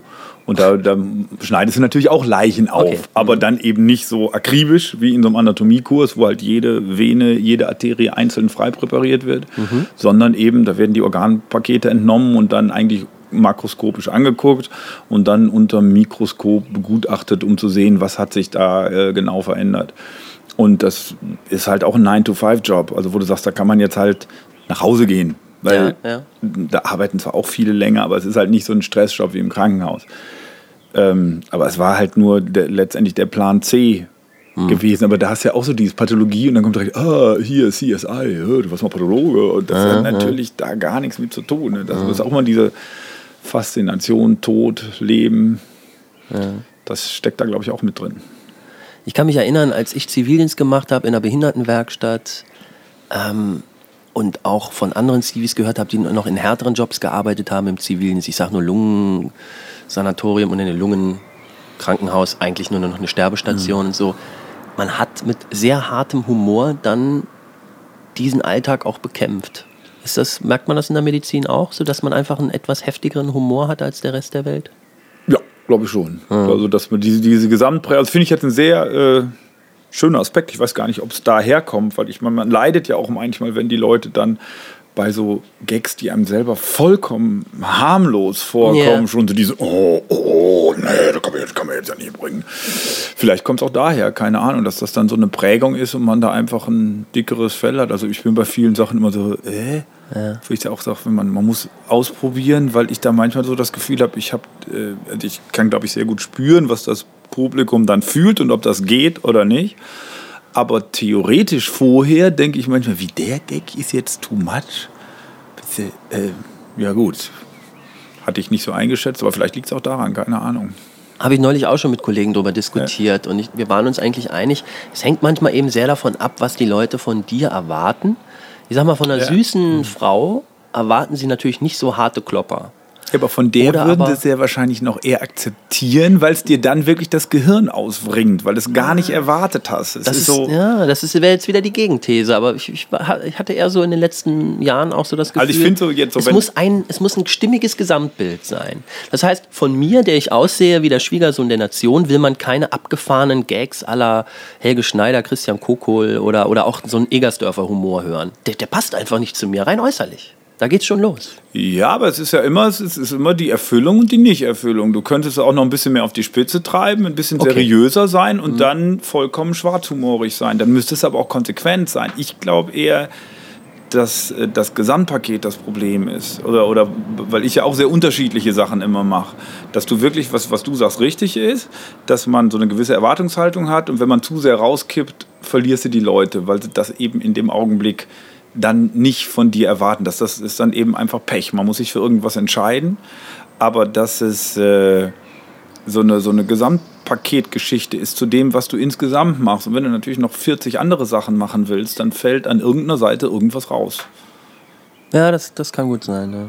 Also wäre so meine Analyse nach diesen ganzen weil ich dann, man ist ja, also ich bin ja als, als Künstler dann immer verzweifelt, wenn ich so einen tollen Witz irgendwo gesehen habe, den ich vielleicht selber total geil finde und dann kaufen die mir den nicht ab, diese mm. Publikumsmenschen da irgendwie. Ist auch manchmal störend, ne? Einfach dieses. Ja, man will verstanden werden. Also ein Publikum, das einen versteht, will ja eigentlich jeder haben. Aber dass da aber das ist ja auch, man kann auf der einen Seite darüber meckern, auf der anderen Seite geht es um menschliche Rezeption und Psychologie und, äh, und ich habe oft Geschichten, wo ich dann mal umgekehrt selber als Zuschauer da sitze. Also jetzt in der Comedy weniger, wenn man da immer professionell guckt, aber in anderen Bereichen. Und da ist man genauso doof, kurzsichtig, gefangen in seinen Erwartungshaltungen, wie die Leute da eben auch, die das noch nicht mal reflektieren können. Deshalb finde ich, ist das immer so, klar, ärgere ich mich, wenn, man, wenn, die nicht, wenn die, die Idioten nicht lachen über meine Witze. Aber ich bin auch manchmal der, der nicht lacht oder, oder man ist so verzweifelt, weil gestern war es ja noch, gestern haben sie ja haben sie dich gefeiert und auf Händen aus der Halle getragen und du warst der König und heute stehst du da und denkst so, warum heute nicht wieder? Ja, ja. Ist ein langes Thema, ja. habe ich ja schon mit ganz vielen drüber gesprochen. da, geht, da, da geht das Herz auf. Wir sind uns alle einig, steckst nicht drin. Ja, so ist es, so ist es. Du hast, ja, ne, das Spannende ist, du hast immer wieder ein anderes Publikum. Es ist nie ein und dasselbe. Ja, und, und, selbst wenn es dasselbe wäre wie gestern, ist es nicht mehr dasselbe, weil sie haben wieder einen ganz anderen eine ganz andere Disposition. Und ich habe es bei mir selber auch erlebt, also deswegen kann ich nur allen Kollegen auch raten, ja. immer mal wieder ins Publikum sich zu setzen. Wenn man eben gerade auch mal nicht so drauf ist, dann kann der ganz toll sein oder die äh, Frau Touch da vorne. Das ist mir dann auch egal. So, hm, ja, ist nett, ist okay. Naja. Also. Na egal, halt, also es ist auch. Was ich äh, immer wichtig finde, ist halt dieser eine Satz, der so, der ist halt, es gibt ja diesen Satz, du bist immer so gut wie dein letzter Auftritt. Stimmt, der wurde auch neulich schon zitiert. Und das finde ja. ich so geil, weil da so viel Wahrheit drin steckt und es ist aber auch die Antriebsfeder, sowas zu machen, finde ich, weil du halt, wenn du auf so einem einen Level, wo du immer an, wo du immer gefeiert wirst, ich finde das langweilig. Also ich weiß nicht, ich war einmal mit so einer mit 1 Live-Tour unterwegs. Da waren jeden Abend 1000 Leute. Das Ganze drumherum war so, dass bei mir gar nichts schief gehen konnte. Es war wirklich so eine Viertelstunde Rock'n'Roll-Party von der ersten Sekunde bis zur letzten Sekunde. Und ich konnte das gar nicht genießen, weil weißt du, weil es so nicht erkämpft war, weil so ja, ja, es ja. war genau der richtige Punkt, alles war einfach für mich geil. Es war natürlich total geil und ich habe vor 1000, vor 2000 Leuten gespielt. Aber es war so jeden Abend immer wieder das Gleiche. Weißt du, also ich fand dann eigentlich so dieses, hey, ich muss wieder kämpfen. Hey, geil. fand ich cool. Ich habe das Obwohl auch nur schon mal kämpfen, gehabt, dieses ja. Gefühl, dass man denkt so, ja wieso, war doch einfach jetzt. Ja, ja, Das war ja dann aber auch keine Herausforderung. genau. Das ist unfassbar. Ja. Das ist ein bisschen crazy, Ja. aber es gehört, glaube ich, auch dazu, zu diesem Job dann irgendwie, ne? Wie viel bist du jetzt eigentlich mittlerweile auf der Bühne wirklich der Heinz Gröning, der jetzt hier sitzt? Also das ist ja ein ständiger Prozess. Äh, Also ich, das vorige Programm, was noch Heinz G. Punkt hieß und auch das davor, hatte ein Konzept, wo ich eigentlich, sagen wir mal, mit 100% Rolle angefangen habe und im Laufe des Programms quasi Facetten der Grundpersönlichkeit habe durchscheinen lassen, weil sonst ist ja auch nicht spannend, wenn du immer nur so einen starren Charakter siehst, verändert sich ja nichts. Und das war eigentlich das Konzept dieser beiden Programme, zu sagen, okay, da scheint der immer mehr durch, was natürlich für so Mixed-Shows und Fernsehen kann man da nicht realisieren. Da spielt man dann 100% die Rolle. Im Programm war das immer so eine, so eine wie so eine Entblätterung. Das war aber dann eben oft auch so, dass das äh, teilweise dann eben auch nicht ganz so richtig verstanden worden ist. Eigentlich emotional hat es, glaube ich, immer jeder verstanden. Intellektuell konnten das viele nicht verstehen, weil es eine reine emotionale Entblätterung gewesen ist. Du konntest das nicht sehen, sondern irgendwie nur spüren. Da steckt ein wahrer Mensch dahinter. Und dann habe ich es im letzten Programm einfach so gemacht, dass ich gesagt habe, äh, ich mache es jetzt einfach ganz klar. So, jetzt bin ich der unglaubliche Heinz. Ich verwandle mich, ich drehe mich einmal um. Jetzt bin ich der unglaubliche Heinz. Die Stimme wird gesenkt und ansonsten bin ich halt mehr oder weniger ich selber, so, so weit man halt man selber sein kann auf der Bühne und mache halt meine Stand-ups, Stand-ups, meine Gedichte, lese irgendwie was vor und äh, da wird das so vom Verhältnis so sein, 40 Prozent normaler Heinz, 60 Prozent unglaublicher Heinz, vielleicht 50-50. Und dann gibt es jetzt äh, dieses Classic Meets Comedy Programm, da bin ich eigentlich fast komplett ich selber. Und in dem Musikprogramm ist es eher so umgekehrt, da bin ich ich selber und gebe den Leuten dann halt den unglaublichen Heinz mal zwischendurch. Und Da können wir da gleich noch drüber sprechen, Ja. weil das sind ja nochmal so zwei extra Sahnehäubchen der letzten Zeit. Ne? Ähm, aber der unglaubliche Heinz, ich, ich habe nie die Story dazu gehört, wie der eigentlich entstanden ist. also ich persönlich. Äh, die richtig, äh, richtig lange Story ist, äh, ich brauchte irgendwann einen Namen. Nee, Quatsch. Jetzt die richtig, richtig, richtige Story. In der Band, über die wir heute schon geredet haben, The Ja. Ass of Prince. Okay. Der Cure-Fan hatte ein Lied geschrieben, das hieß Magic Peter. I'm the Magic Peter, I'm just come to please you. Und da konnte ich natürlich nicht auf mir sitzen lassen, weil das waren so zwei Egos. Dann musste ich ein Lied schreiben, was hieß The Incredible Heinz. Comes into your eye and let the main run smoothly in your eye, the incredible Heinz. So, ne? Und äh, Leider konnte man gerade die Choreo nicht sehen im Audio. Ich, wir können vielleicht nochmal ein Video dazu dann. Okay, sollten wir machen. Und dann war das mein, äh, mein Rückschlag quasi. Und das waren auch beides irgendwie. Magic Peter war ein bisschen erfolgreicher als Incredible Heinz. Vielleicht kommt es daher. Na gut, der Und- unglaubliche Heinz hat ja mittlerweile Ja, okay, mittlerweile kann der aber sowas von. Äh, dagegen anstehen. äh, der ist gescheiterter Musiker in äh, London. Also ich habe gar keine, gar keine Probleme. Mit vielen anderen zusammen. Und ähm, ja, äh, ganz egal, auf jeden Fall ähm, habe ich irgendwann mal einen, einen Impro-Workshop für Kinder gegeben und da brauchte die Presse irgendwie einen Namen. Weißt du, und da habe ich gesagt, ja, okay, nimm Incredible Heinz, blöd, machen wir auf Deutsch, unglaublicher Heinz. Und für mich auf der Bühne stand dann halt diese Idee dahinter zu sagen, das ist äh, wie The Incredible Hulk, wo das eben auch herkam, ist ja diese Comicfigur von Marvel. Und dass man halt äh, am Anfang der Karriere war ich auch mal komplett in grün.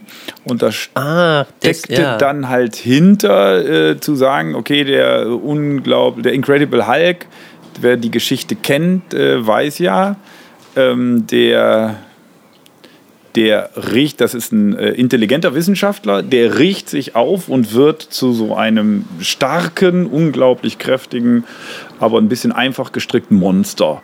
Und bei mir war dann so die Theorie zu sagen, okay, im normalen Leben bin ich halt jetzt so wie du und ich auch, aber wenn ich auf die Bühne gehe, reg ich mich auf und verwandle mich in dieses lustige, grüne Etwas. Okay. Aber da, also wenn die Leute den Incredible Hulk kennen, kennen sie dann aber doch die Geschichte nicht, die dahinter steckt. Also das kennen dann wirklich nur 5% oder und deshalb habe ich irgendwann aufgegeben, weil ich fand, das war sehr nett, aber das hat sich nicht direkt transportiert. Man musste es den Leuten erklären. Und dann war dieses Gesamtkonstrukt einfach zu kompliziert. Dieses, warum hat er jetzt grüne Klamotten an? Dann, was, was, was soll das? Was steckt dahinter? Was ist dieses? Ist ja so ein künstlerisches Konstrukt, Konstrukt zu sagen, ich signalisiere jetzt hier meine Freiheit, meine künstlerische auf dieser Bühne, diese Spielwiese. Sind ja ganz viele Signale und wenn die dann alle nicht verstanden werden, mhm. Doof. Ja, das habe ich auch gemerkt. Ja. Je mehr Fragezeichen die Leute im Kopf haben, desto schwieriger wird es für einen, weil sie ständig ja. im Hintergrund noch an einer zweiten intellektuellen Baustelle arbeiten. Genau, genau. Und das lenkt alles nur ab. Also auch zum Beispiel, ähm, äh, was die Ansage betrifft, sage ich jedem Moderator immer ganz simpel, ganz einfach, nicht zu viele Informationen, weil die Leute dann sofort innerlich nachdenken, ach, das hat er auch schon gemacht. Wo habe ich den denn? Habe ich den denn schon mal gesehen? ich den und dann redest du schon zwei Minuten und die Leute sind noch mit dir selber beschäftigt als Person. Ja. Weißt du, einmal habe ich so ein, das war so ein blöder Anfängerfehler bei irgendeiner Fernsehaufzeichnung. Mit einem Satz hast du dir echt zehn Minuten getötet, wo ich dann irgendwie anst also anstatt zu sagen, wir hatten ganz bekannte Kollegen da, Olaf Schubert und so was weiß ich, also wirklich Leute, die man eigentlich kennt. Und ähm, das Publikum war aber eher mit Bussen herangekarrtes einfaches Volk, würde ich jetzt mal so sagen. Und anstatt zu sagen, hier, die aus Funk und Fernsehen super bekannten Kollegen, habe ich dann gefragt in der Erwartung, äh, ihr kennt die ja bestimmt alle, ihr, wer kennt denn hier den? Und niemand hat aufgezeigt. und das war natürlich tot, dann, weil jeder dachte, mein Gott, wenn man gesagt hätte, die sind bekannt, hätte mhm. jeder gedacht, äh, hey, ich sitze hier bei lauter bekannten mhm. Fernsehleuten. In dem mhm. Augenblick, wo keiner die kennt, haben natürlich alle gedacht, was ist das denn hier für eine Scheißveranstaltung, wo die mich hingeschleppt haben. Ja. War trotzdem noch sehr schön geworden, aber äh, doofe Fehler, ne? Tja. Deswegen, am besten ist es, man ist schon ganz berühmt und es muss auch keiner mehr sagen, dass man berühmt ist. Ja, aber selbst das ist ja also da denke ich manchmal, wir bewegen uns ja auch in so einer kleinen incestuösen Welt, diese Komikerwelt. Das ist ja. Ach, das finde ich aber sehr kuschelig. Ja, nein, ich finde das auch schön, aber mit diesem berühmt und bekannt sein, das ist ja, dann gibt es irgendwie drei berühmte Komiker in Deutschland und Ach so, von dem Ruhm Nein, nein, aber den Rest, den nimmt ja, das ist ja immer so diese Frage, äh, was ist berühmt? Ja, ja. In, in diesem Sinne. Und da sagst du, finde ich ja immer so, äh, richtig berühmt sind halt dann die drei, vier und der Rest ist halt Szene bekannt, finde ich immer ja. so. Das ist, so der, ist auch ein Thema, was mich nicht wirklich ja. interessiert, weil in dem Moment verlassen sie auch meinen, meinen Jobbereich. Ja, also das, was wir tun, äh, hat halt mit bestimmten Fallstricken zu tun, die in dem Moment ja. gar nicht mehr bestehen. Wenn man ein Star ist. Ja, man ist, hebt dann halt ab, ja klar. Hat, ja, man, man arbeitet einfach unter anderen Gesetzmäßigkeiten. Ja, ja. Nicht negativ, da, sondern einfach, man genau, hat da unten mit denen nichts mehr zu da tun. Da stehen äh, vielleicht neue Probleme, die wir dann nicht haben, aber es, es, hat sozusagen nur noch teilweise in der Schnittmenge mit uns was stimmt, zu tun. Stimmt, Deswegen. Ähm, wenn du dich jetzt mal mit dem Heinz von vor 20 Jahren vergleichst, als du so die ersten Bühnenerfolge hattest, oder war das so 20 Jahre? Ja, ja, kann, kann man schon. Was, was machst du heute besser als damals? Also ich würde auf der einen Seite sagen, ich habe halt einfach eine viel höhere Trefferquote. Also wenn ich früher was ausprobiert habe, hatte ich manchmal halt wirklich nur 30 Prozent, 40 Prozent Trefferquote und habe eben 60 Prozent in den Sand gesetzt. so. Und heute liegt die Trefferquote dann eigentlich fast bei 100 Prozent. Du, hast, du mhm. verirrst dich immer noch mal wieder, aber meistens ist es dann eine falsche Satzstellung, eine falsche, also ein technischer, ein kleiner technischer Fehler, wo du sagst, ach, da jetzt, okay, dafür musste ich es eben ausprobieren. Man verrennt sich halt nur noch selten. Aha. Das finde ich aber eigentlich auch gerade schade, weil in diesem Scheitern eben auch immer diese, diese Möglichkeit liegt, da auf so einen Weg zu kommen, wo du sagst, hey, da könnte man da auch noch mal hingehen, abbiegen. Und das ist ja was bei, dieser, bei diesem neuen offene Bühne-Konzept, also ein bisschen probieren, halt bewusst auch mal wieder was zu machen, wo du vorher schon weißt, das ist vielleicht mhm. scheiße, aber vielleicht erweckt, mhm. oder, ne, scheiße ist ja Quatsch.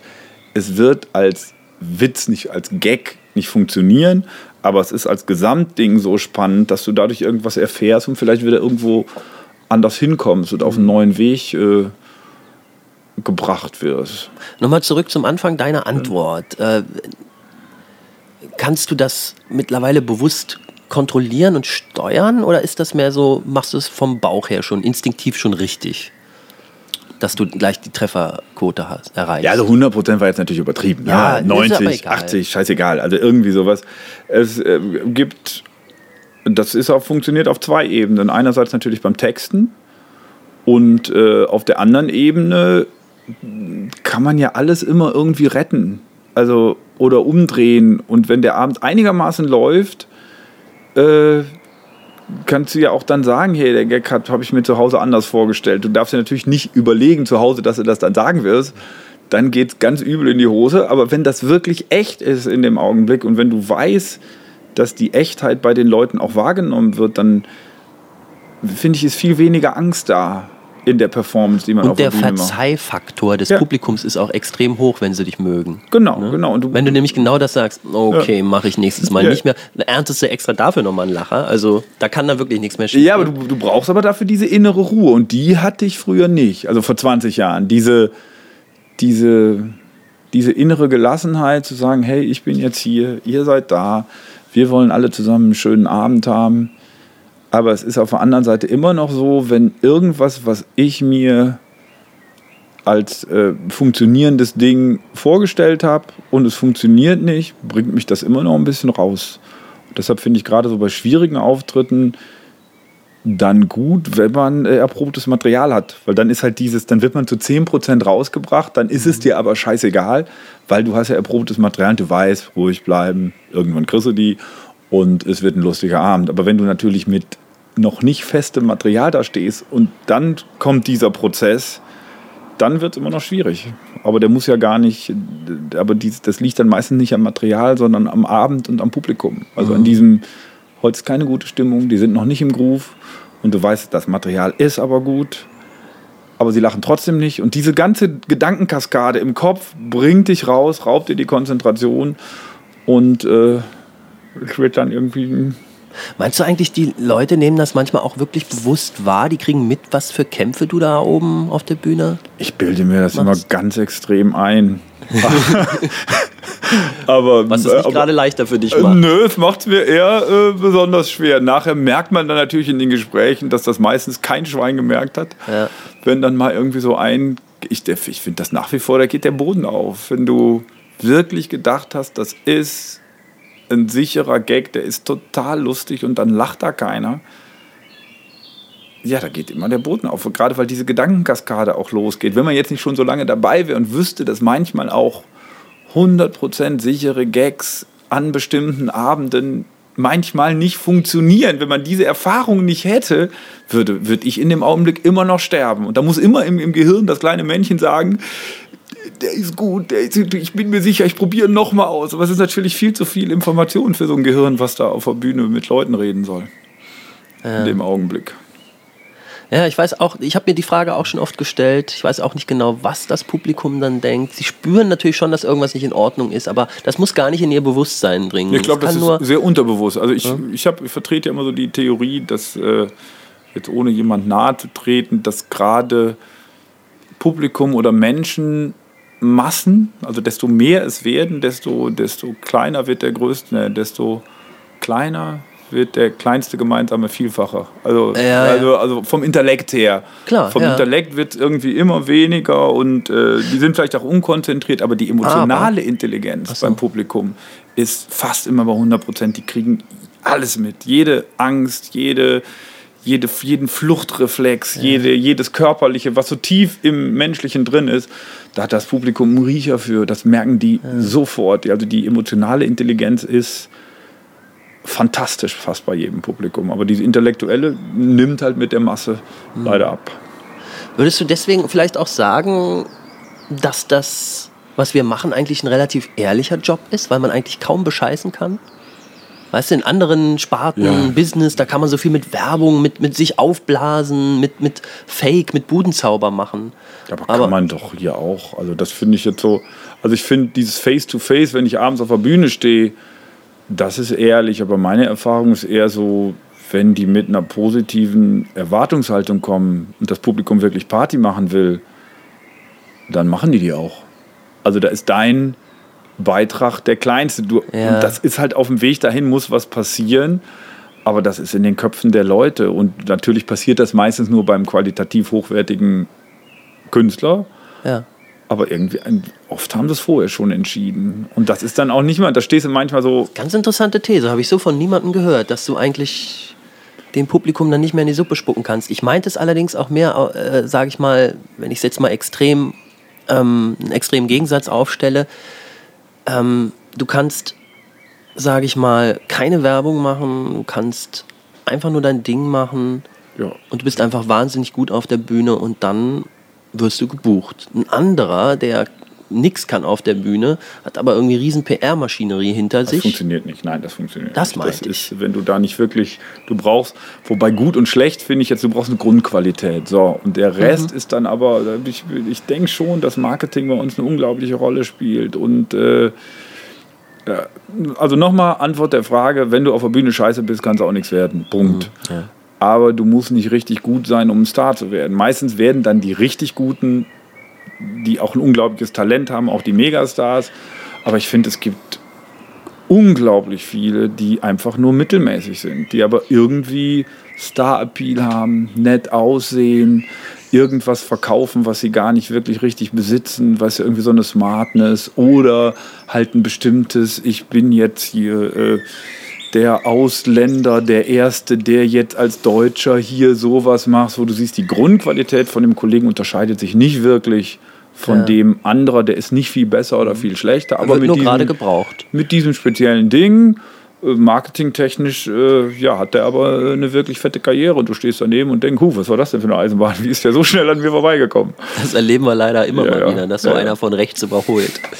Oder ein, nee, wir wollen hier jetzt auch keinen Namen nein, nennen. nein, nein. äh, Aber ja, gut, aber, Aber die haben immer eine Grundqualität, wo man sagt, äh, Mhm. ohne, ohne die kannst du da nicht lange überleben, glaube ich. Mhm. Oder dann geht's halt ganz, dann ist es halt nur so ein ganz schnell verglühender Stern, wo du sagst, ja gut, da äh, ist man jetzt auch nicht neidisch drauf. ja, stimmt. wenn das so ganz schnell, aber die meisten sind dann wirklich, die können ihre, ihr Publikum unterhalten und haben ihr Handwerk gelernt und Ja, äh, da kann man sich dann immer nur verbeugen und sagen, ja gut, Ja. ich bin halt nicht schwarz-weiß gestreift, komm, äh, aus einer Migrationsrandgruppe, ich bin halt äh, benachteiligter, äh, weißer Mittelstands-Depp. Äh, äh, ja, ist auch okay. Du bist ja auch noch dreifacher Vater? Ja. Dreifacher Vater. So, also du Ja. bist Familienvater, du hast quasi, du hast einen Anhang so, Ja, ja, ja. den du auch versorgst. Machst du das alles selbst oder arbeitet deine ja, Frau meine auch? Frau arbeitet, hat eine Viertelstelle, aber bei drei Kindern, also die sind jetzt äh, vier, neun und elf, die Kinder. Jetzt wird es langsam gehen, aber in diesen Jahren, wo die Kinder halt ganz viel Betreuung brauchen, äh, kann ja dann die Frau auch nicht viel mehr arbeiten als eine Viertel oder halbe Stelle. Oder sie müsste halt so viel Geld verdienen, dass man damit wieder äh, Betreuung finanzieren kann. Und meine Frau ist Krankenschwester und das ist so, äh, da verdient man dann meistens ungefähr ein bisschen mehr, als wie die Betreuung kosten würde. Und dann rechnet man natürlich so hin und her. Aber eine Viertelstelle hat sie eigentlich immer gemacht, um dann nicht rauszukommen. Und dann muss schon mein Geld her, um, um die Familie zu ernähren. Aber das hat zum Glück immer super geklappt. Also toi, toi, toi. Ja, und dann musst du ja auch ein etwas anderes Leben leben als wir so als Künstler. Du hast mich heute Morgen, Ja. um 10 angerufen. So, oh Gott, was ist passiert? Brennt es irgendwo? Nein, es ist nur Heinz am Telefon. Also da es war man schon, zehn, es war, ich war schon fünf, drei, vier Stunden wach, ich weiß gar nicht, Ja. es kam mir so... Ja, es ist halt nicht dieses Künstlerleben, was man sich so vorstellt, wo man, wo man am Anfang da vielleicht auch mal... Aber ich, also ich habe da aber nie irgendein, irgendein Problem oder so mit, weil ich das total geil finde mit den Kindern, das wirklich... du brauchst also wahrscheinlich dann auch weniger Schlaf. Ich, Oder ich, muss, ich muss mit weniger Schlaf hinkommen oder ich muss dann da... Oder bist vielleicht auch ein anderer Schlaftyp hier. Wie heißt Nein, das? ich bin Ähm, eigentlich... Bin, ich bist bin, eine Nacht, nee, nicht, eine, nicht eine Eule, sondern eine. Was ist der andere Vogel, der jetzt tagsüber die Lerche? die Lerche, pff, Ne? keine Ahnung. Also ich... Weil ich merke das einfach, Ja, wenn ich, wenn ich einfach äh, spät nachts ins Bett gegangen bin, und das tue ich meistens, Ja, dann kann ich einfach, wenn ich nicht ausgeschlafen bin, nichts auf die Reihe kriegen. Und wenn ich jetzt noch drei Kinder um mich rum hätte, Also ich glaube, das ist, also ich glaube, es gibt diese Typen, aber in dieser Bandbreite kann man sich an verdammt viel gewöhnen. Also ich bin auch, also ich bin auch nicht so ein früher. Pff. Ich meine, wo stellt man das fest, was man Typ? Also ich habe früher gerne gefeiert und gerne bin ich spät ins Bett gegangen und gerne bin ich spät aufgestanden.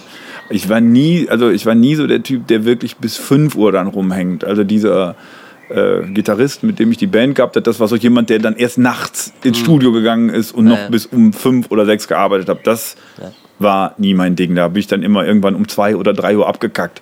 Deshalb würde ich mich jetzt aber noch nicht als Frühaufsteher bezeichnen, sondern ich fand das dann immer so ein äh, das war ist ja dann die, die extreme Nachtvariante. Der hat dann ja auch tagsüber vom Leben nichts mehr mitgekriegt, wo ich auch gedacht habe, ja, auch scheiße irgendwie. Ja. Und deshalb denke ich, ich bin eher so ein, oder das ist vielleicht dann das Glück, so ein, so ein mittlerer Typ, der sich dann jetzt da ganz gut dran anpassen kann, weil ich finde das natürlich auch nie dolle, wenn ich um 2 Uhr oder um 3 Uhr nachts nach Hause komme und um 6 Uhr wieder aufstehe. Und wenn ich das zwei, drei Monate mal mache, so wenn die Kinder ganz klein sind, dann bin ich auch am Arsch. Also dann kann ich auch nichts mehr. ja. ist Akku leer mhm. und vorbei.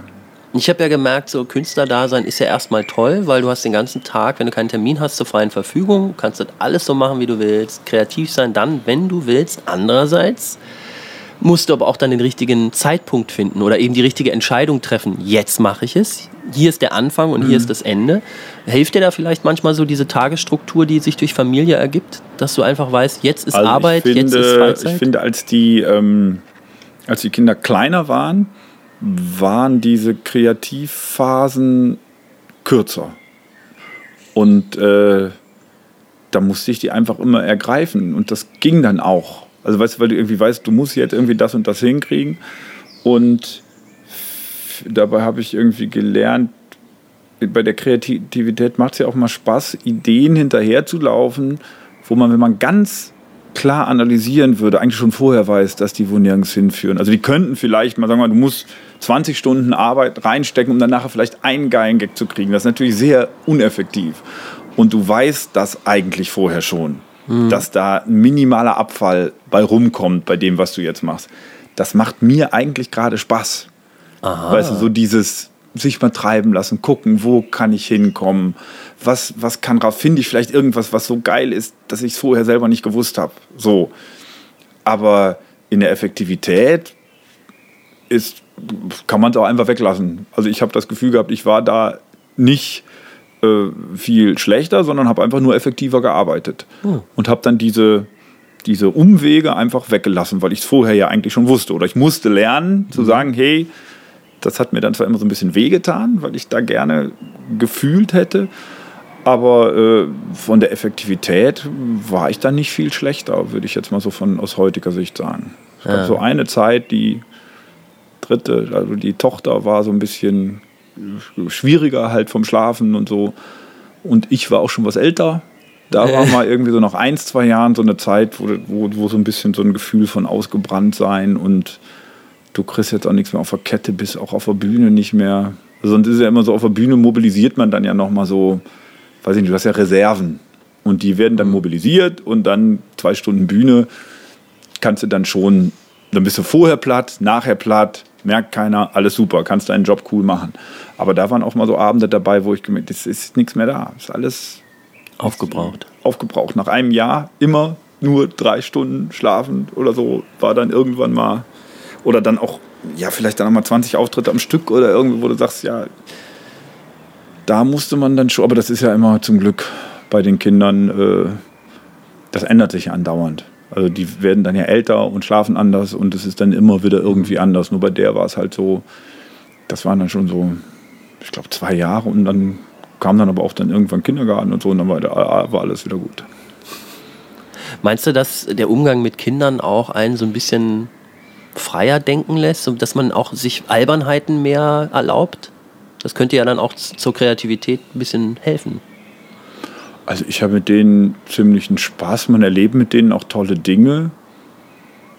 Aber also ich finde es total schön, dass man mit denen so seine eigene Kindheit auch nochmal wieder erleben darf. Es ist wie so ein zusätzliches Leben, was man geschenkt kriegt. Quasi so, Aha ja, weil das ist ja, du machst alle Entwicklungen, die man selber irgendwann mal gehabt hat, durch, wirst da wieder dran erinnert. Aber da ich mich dem sowieso eher nah fühle in dem, was ich so mache, hätte ich das jetzt, finde ich das einfach nur ein Geschenk, aber dass das in der Kreativität so Weiß ich nicht, kann ich nicht beantworten. Also ich würde eher wollte jetzt sagen, auch nein. nicht darauf hinaus, dass du das bewusst erkannt hast und dann denkst so, Ja. ah, guck mal, wenn ich mit meinen Kindern spiele, da kann ich neue Ideen finden. So nicht. Aber dass man einfach äh, ja, einen bestimmten Prozentsatz der Zeit mit Menschen verbringt, in deren Gegenwart man durchaus albern sein darf, während man ja, wenn man einen normalen Job hätte, extrem unalbern nur sein darf. Wir als Komiker sind noch in so einem Mittelding. Das heißt, wenn ich irgendwo auftauche beim Veranstalter, da kann ich auch mal einen Spruch ablassen, den man jetzt im Ja, albern normalen ja, ja. nicht ablässt. Das erwarten die Leute von mir oder verzeihen es mir zumindest. Alles ist gut. So, das es war eine rein trockene Theorie, weil ich Also ich finde es total geil, mit Kindern zusammen zu sein und mit denen was zu machen. Und ich, pff, du kannst da, habe ich so noch nicht drüber nachgedacht. Also ich finde es eben einfach nur cool. Ob mir das, das, äh, es macht totalen Spaß und ist, äh, weiß ich, das ist ja auch irgendwie so, man, man stellt sich das ja vor, man ist selber irgendwann mal Kind und selber irgendwann mal Eltern. Und bei mir, ich hatte eher so ein typisches Mann, Vater-Ding, Kinder, äh, Einschränkungen und äh, ich hatte da eher Schiss vor. So, ich hab, mein, mein Ding war immer, ich will äh, Kinder haben, aber bitte noch nicht jetzt. Und, äh, und irgendwann waren sie dann halt da, wie, wie alt warst du beim ersten? äh, 33. Okay. Und ich fand es nur einfach nur geil. Also, weißt du, so vom, hätte ich mir nie so intensiv vorgestellt und trotz dieser ganzen, äh, also es, es, ist es ist anstrengend, aber es ist eben auch schön und dadurch war das immer so gar keine Frage. Ich hätte auch gern vier oder fünf Kinder. Das ist jetzt nur so dieses, ich, ich habe jetzt bei der dritten, ich bin zu alt. Ich könnte jetzt nicht, also, und wenn ich natürlich ein Kind haben will, will ich mich auch quasi darum kümmern und eben auch mit aufstehen und, äh, und was von dem Kind haben und das würde ich einfach nicht mehr schaffen. Sonst hätte ich, also meine Frau will auch keine mehr, aber sonst hätte ich sie vielleicht noch überredet oder, oder irgendwie. Aber das ist irgendwie, du hast so das Gefühl, da müsste man früher anfangen. Ja. Aber von dem, wie, wie schön das ist, oder auch da so morgens mit so einer Horde da zu sitzen, ich finde das so geil, lebendig, einfach cool. Jetzt leben wir ja in Deutschland und als du jetzt so mit 33 das erste Kind bekamst, war da nicht auch so eine deutsche Angst da? Wie ernähre ich das jetzt? Ich mache ja gar nichts Anständiges. Ja, aber ich glaube, diese deutsche Angst, die habe ich ja schon gehabt, als man mit dem Beruf angefangen hat, wurde irgendwie nach so einem Medizinstudium gesagt, dass ja, und die musste man in der Form über den Haufen werfen, dass man sagt, äh, oder für mich habe ich das so entschieden, dann bin ich lieber, also wirklich so blöd, wie sich das anhört, dann bin ich lieber arm und glücklich und mache irgendwelche Jobs und halte mich über Wasser, dass das jetzt eben so geil funktioniert und dass man da auch Geld mit verdienen kann, das wusste ich da ja aber schon, als der erste Sohn gekommen ist. Und da stand dann so ein bisschen diese Entscheidung an. Ich habe ja früher im Duo gespielt, eben zu sagen, okay, Duo auf der, man sieht ja auch, was man verdient, wo man spielen kann und so weiter und so fort. Duo reicht nicht ganz für eine Familie. Man muss jetzt auch ein Stück weit Solist werden weil da dann eben auch äh, die Karrierechancen im Fernsehen etc. und so ein bisschen größer sind, weil es gibt ja wenig Duos, die überhaupt im Fernsehen auftauchen. Und das war dann schon so eine Familienentscheidung, wo man ganz klar gesagt hat, okay, äh, das gibt ein Duo nicht her. Also die Trennung von, wie heißt der, Andreas Schill, Ja. War eine reine ökonomische begründete. Nein, das war auch, ist ja auch irgendwann vorbei, so ein Duo, wo du sagst, Ah, irgendwie, ja, du ja. spielst eine Zeit lang und das hatte verschiedenste Gründe. Ähm, aber öko, ökonomisch insofern, dass ich gesagt, dass man ganz klar konstatieren musste, wenn man die Zahlen auf den Tisch legt, dass wir als Duo nicht erfolgreich genug waren. So, dass man ganz klar sagen musste, wenn man weiter so erfolgreich ist, dann reicht das nicht. Und wir hatten so zwei, drei Momente, wo es karrieretechnisch äh, hätte abgehen können. So, wo man sagt, da wäre jetzt irgendwie Fernsehen oder mehr vielleicht drin gewesen. Und äh, die haben wir aus welchen Gründen auch immer verratzt. Natürlich nur der Kollege schuld, ist ja logisch. Und äh, nee, also wie gesagt, aus welchen Gründen auch immer verratzt. Und dann war halt ganz klar, jetzt äh, kommen hier halt nicht die 100.000 Fernsehengagements. Und äh, gab es irgendwie mal so einen Kölner Comedy Cup, da sind wir dann knapp Zweiter geworden, was auch nochmal hätte so ein Karriereschub sein können in der Buchung oder so. Und dann musste man halt diese Entscheidung irgendwann treffen. Und wie lange wart ihr im Duo vorher zusammen? Wir haben fünf Programme gemacht und das waren so fünf, sechs Jahre. Ui, das ist aber schon auch eine lange Zeit, ne? Ja, war auch geil. Also ich wollte das jetzt nicht. Das hat mir so dieses, äh, ich hätte es als Solist viel schwerer gehabt, mich zu professionalisieren, weil es eben einfach dann am Anfang hast du halt keine Agentur. Der Kollege hat viel diese Booking-Arbeiten, Agenturarbeiten übernommen, die ich gar nicht kann, die mir wirklich, äh, also äh, administrativ ist okay, aber dieses mich selber verkaufen ist für mich die Hölle. Das ist einfach, mm. äh, ich kann also, ich weiß noch, wie ich das mal eine Zeit lang machen musste und dann wirklich du wachst morgens mit Magenschmerzen schon auf und dann hast du irgendwie dieses Gefühl, ähm, es gibt ja auch noch andere Dinge zu tun. Ich mache immer alle anderen Dinge, die man machen kann, zuerst, bevor ich diesen Telefonhörer greife und einfach mal irgendjemand anrufe, um denen zu sagen, will sie mich nicht engagieren. Also ich meine, wo man schon gespielt hat und so, alles easy, gar kein Problem. Aber dieses wirkliche erste Gespräch und dann nimmt ja auch meistens keiner ab. Also du machst dann so einen riesigen Kampf ja, ja, ja. dafür, dass dann gar keiner rangeht und du von, von 10 oder 20 Nummern, die du anrufst, äh, nur zwei rangehen und die an die und die da ist der Chef nicht da und du musst morgen nochmal anrufen und dann sitzt du da wofür war dieses ganze? Oh, fürchterlich. Ah, ja. wirklich die Hölle. Eigentlich lächerlich oder? Ich glaube man kann das das ist das hat aber auch was mit dem Talent zu tun. Das ist einfach äh, also es gibt glaube ich zwei Möglichkeiten. Entweder da so eine strukturierte Bürotätigkeit zu machen, rauszumachen. Entweder zu sagen, ich mache das jeden Tag von 10 bis 12 und da quäle ich mich auch. Aber ich würde auch fast sagen, das kriege ich auch nicht hin. Also, weil dafür will ich, ich mache das ja nicht deshalb. Ich mache das ja, um in, von 10 bis 12 Witze zu schreiben oder Liedchen zu singen oder mich inspirieren zu lassen, irgendwas. Das wäre immer so ganz also auch so ein, das ist eher so ein unglückliches Gefühl, finde ich. Mehr als unglücklich. Und ähm, da hat der Kollege halt, das konnte er gut. Und äh, das hat mir unglaublich geholfen. Ich ja immer dankbar sein. Also ich hätte es, glaube ich, sonst nicht geschafft. Oder, oder ich hätte Glück gehabt und vielleicht irgendwie doch eine Agentur gefunden oder irgendjemand, der da diesen Weg mit mir geht. Weil es geht ja wirklich nur ums Anrufen. Alles andere kann ich. Also alles Marketing, hm, kriege ich alles auf die Kette. Aber verkaufen, handeln, wie viel ich wert bin. Ja, genau das finde ich ist der komischste ja. Punkt in dem ganzen Business. In dem ja. Moment, wo man sagt, das Geld bin ich wert. Ja. Das ist ja, ähm, das ist ja noch was anderes als andere Unternehmer, die irgendeine Dienstleistung vermarkten.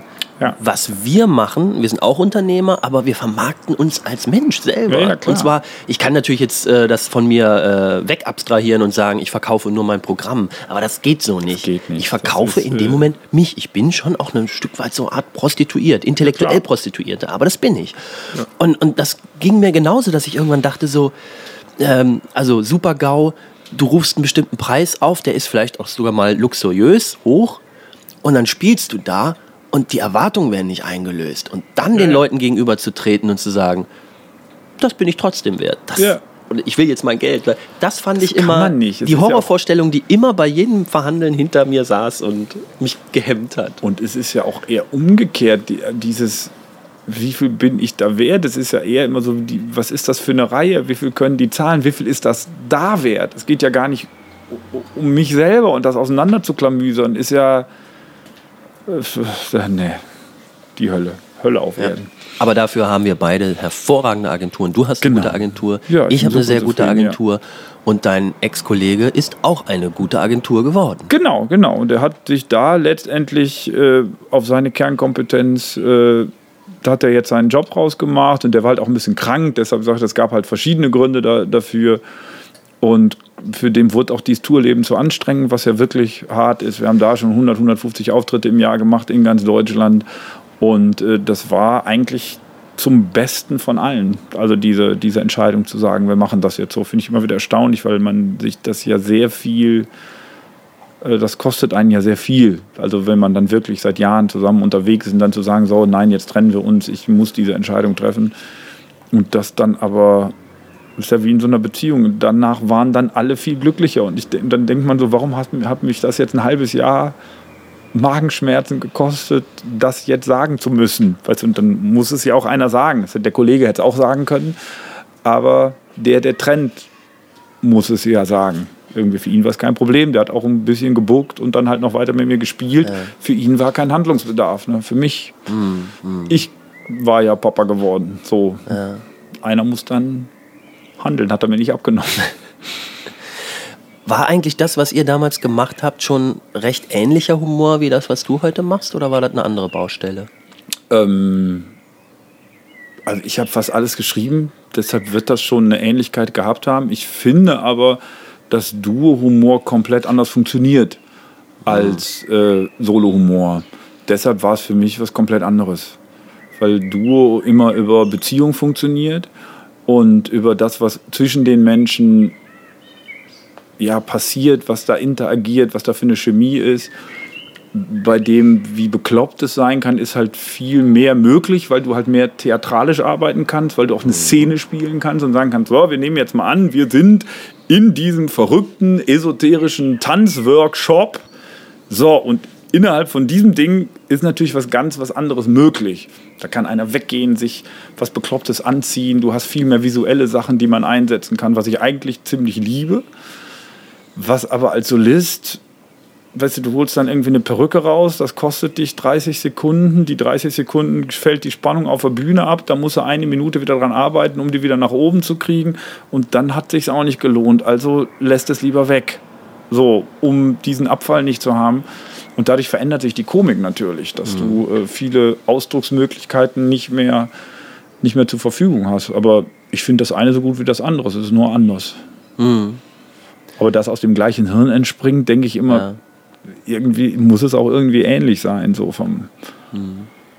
Ich habe gedacht, vielleicht gibt es ja auch eine Entwicklung, die du sofort hättest benennen können. So, ja, damals waren wir anarchischer, heute bin ich, gucke ich mehr auf den einzelnen Satz, dass der stimmig ist. Also da wird das dann eher so diese, diese, ähm, diese Straßentheaterzeit, das war pure Anarchie. Aber dieses Kabarett meets Comedy war ja auch schon, da waren anarchistischere Elemente drin. Ach so, habt ihr das genannt? Was?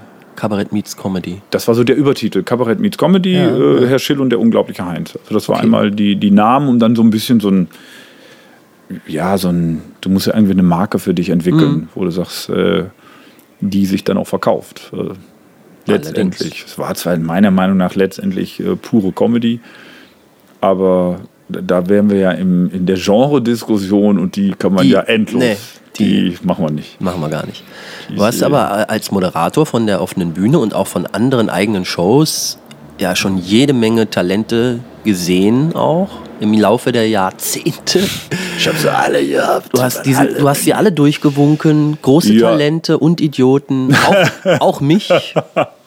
Eigentlich waren alle dabei. Ich sag mal, wer fehlt, wen haben wir, glaube ich, nicht. Man kann immer so die. Helge Schneider war vor der Zeit und der hat auch, glaube ich, nie sowas gemacht. Äh, Mittermeier ist nicht hier bei uns vorbeigekommen. Oder war da auch, glaube ich, schon so gerade auf dem Abflug.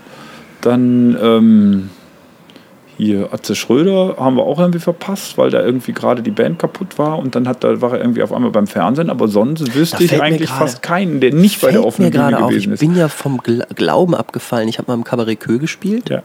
Und auf der Herrentoilette hängt noch ein uraltes Plakat von Atze Schröder, Ja. wo er noch leicht homoerotisch interessant ja, ja, aussah. ja, ja, ja. Und ich dachte, gucke mal, das ist ja Wahnsinn. Hatte ich, ich hab, wusste nicht, dass der schon so lange im Geschäft ist, dass ewig so alt ist. Das war End of 80s. Ja, ja, der, Style hat, der, der, der hat auch noch ein paar Jahre mit so einer Band rumgemacht, The Proll.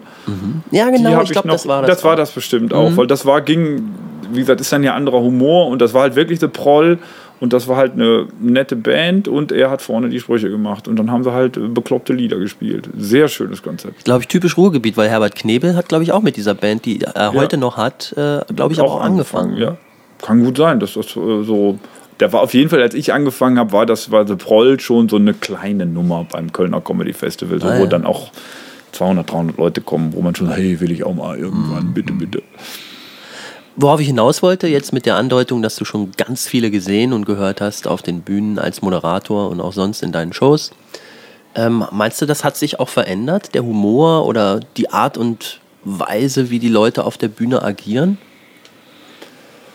Ja, ich glaube schon, dass sich das verändert hat. Es ist, äh, also wenn man jetzt junge, neue Einsteiger sieht, sind die heute meiner Meinung nach ein bisschen zielgerichteter und so ein bisschen verblendeter, weil sie so den, Moment mal, zielgerichtet klingt ja erstmal gut, kann ja nicht schaden. Ja, ja. Obwohl du meinst wahrscheinlich, wahrscheinlich nicht so schön, weil die sollten erstmal experimentieren.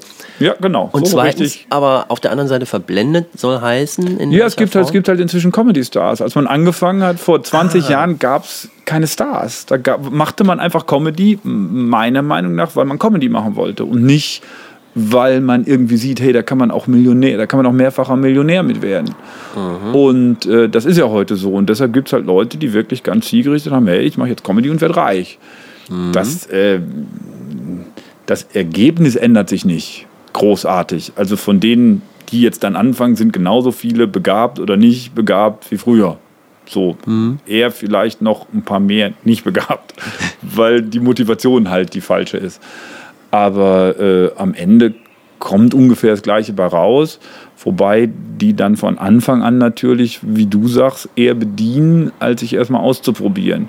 Aber da die Menge insgesamt gewachsen ist, gibt es eigentlich alles äh, nebeneinander wie vorher auch. Da kommen auch noch immer wieder die Verrückten, die auf einmal ganz was anderes machen. Es sind halt nur insgesamt mehr geworden. Und eben die zielgerichteteren, die es machen, weil man Millionär werden kann, sind halt im Verhältnis mehr geworden.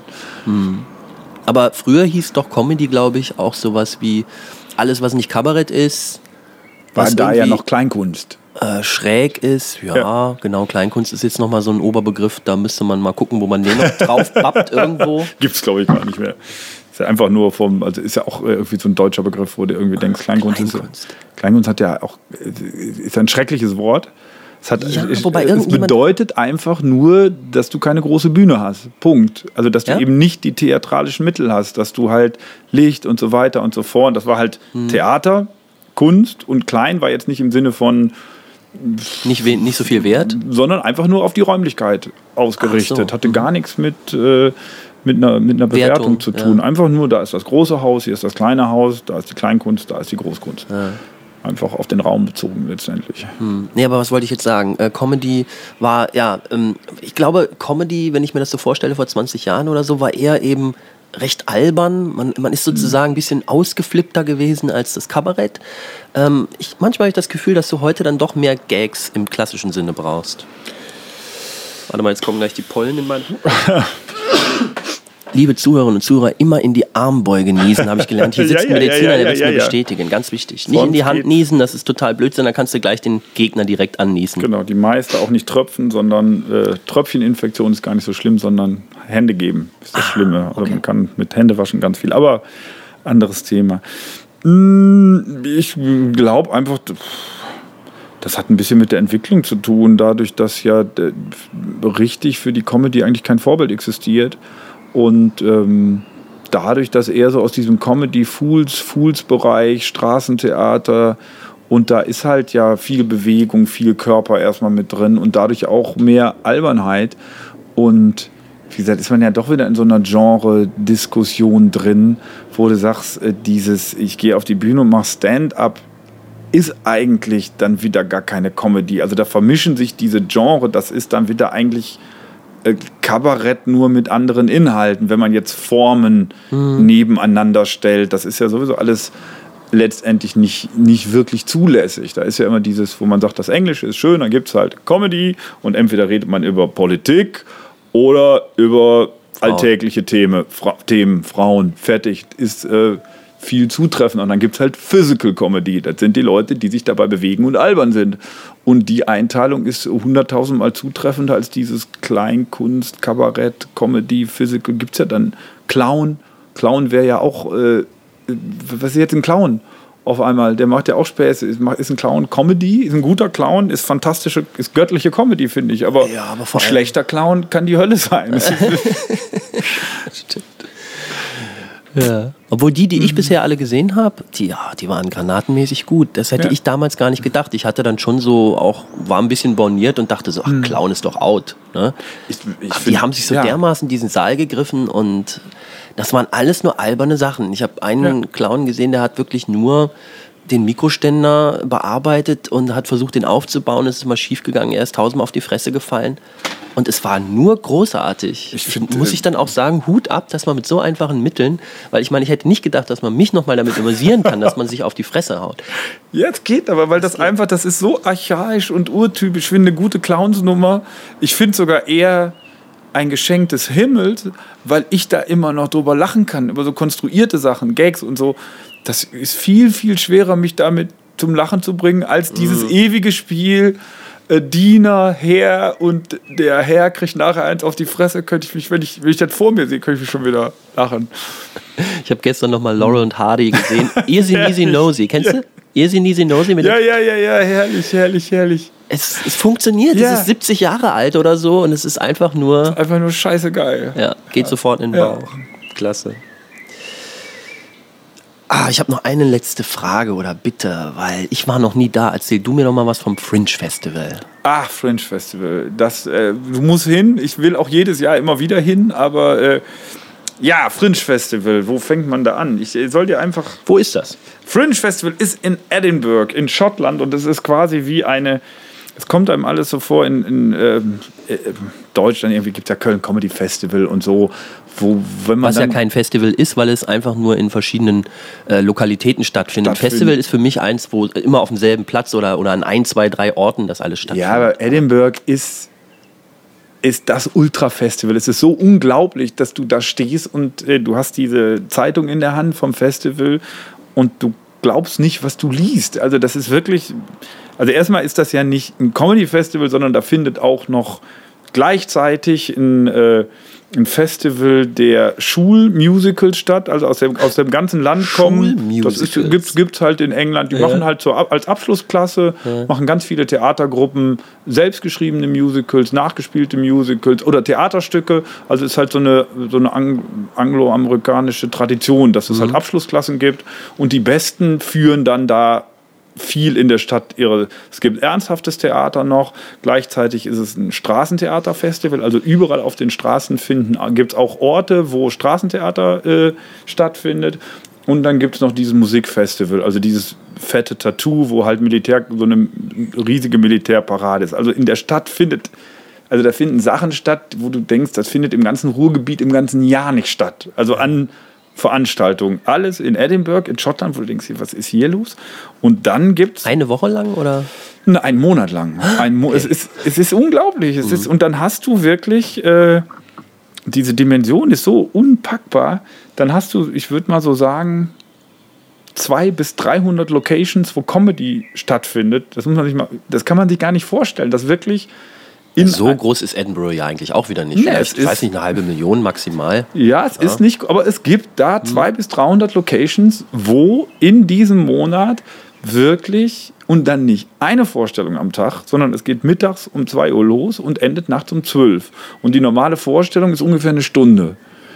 Und das heißt, du hast dann acht Veranstaltungen pro Tag, pro Location. Vielleicht schiebe ich das mal kurz ein Ja. als Information. Im angloamerikanischen Raum geht eine Comedy-Show sowieso eigentlich nur 60 Minuten. Ne? Eher so in die Richtung. Aber Ne? ja, ja.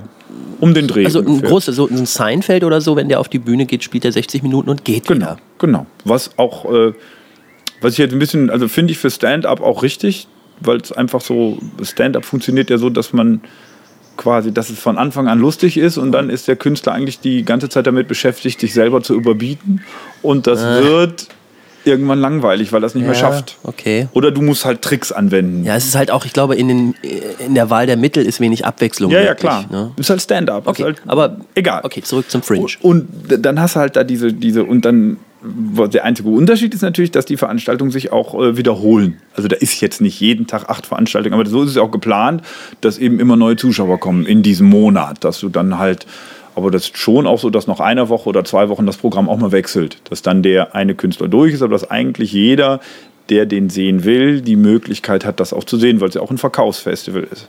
Und dann ist der Hintergrund, also das Background ist dann so wirklich Kapitalismus pur, wo du wirklich denkst, äh, nee, ich will wieder zurück nach Deutschland, weil wirklich überall auf der Straße auch die äh, Komiker selber eben rumhängen, ihre Zettel verteilen, weil die natürlich wollen, dass das Publikum zu ihrer Show hinkommt und es auf und, und die müssen die Theater vorher selber bezahlen.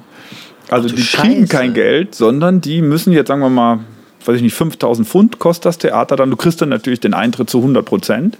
Also du gehst auch noch ein großes äh, finanzielles Risiko ein.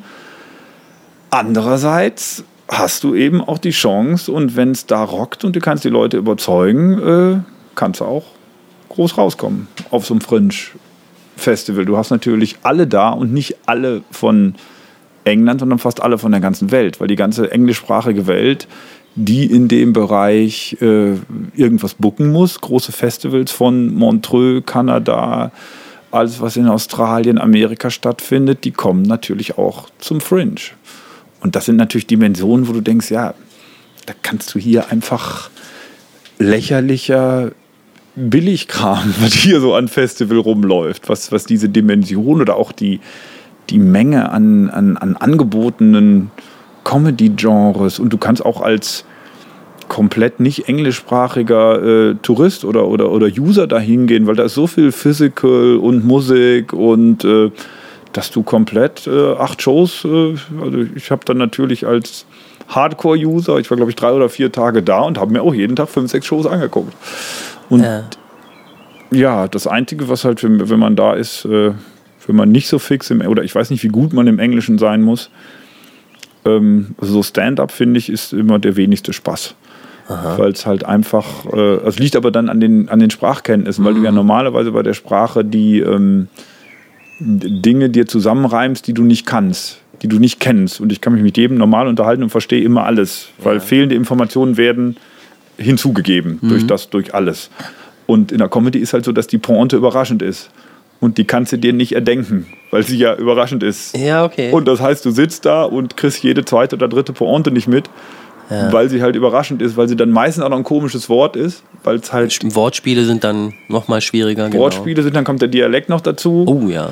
Und deshalb war Stand-up eigentlich die größte Enttäuschung, aber eben mhm. wegen dem Sprachlichen. Ich bin aber auch in viele Shows gegangen, aber. Mhm sonst äh, Fringe Festival ein unglaubliches Erlebnis. Das ist jetzt so eins der Dinge, wenn ich, das wäre so eins der Dinge, wenn ich, ich glaube, wenn ich, wenn ich keine Kinder hätte, wäre ich jedes Jahr eine Woche da. Aber das ist natürlich schwer zu organisieren, dann kann die Familie ja nicht mit. Für kleine Kinder ist das nichts. Aber das wäre sowas, wo ich sage, äh, das ist eigentlich ein absolutes Muss, wenn man sich irgendwie für Comedy interessiert und diese Stimmung in der Stadt, man kann man sich ja vorstellen, da sind wirklich Menschen aus der ganzen Welt.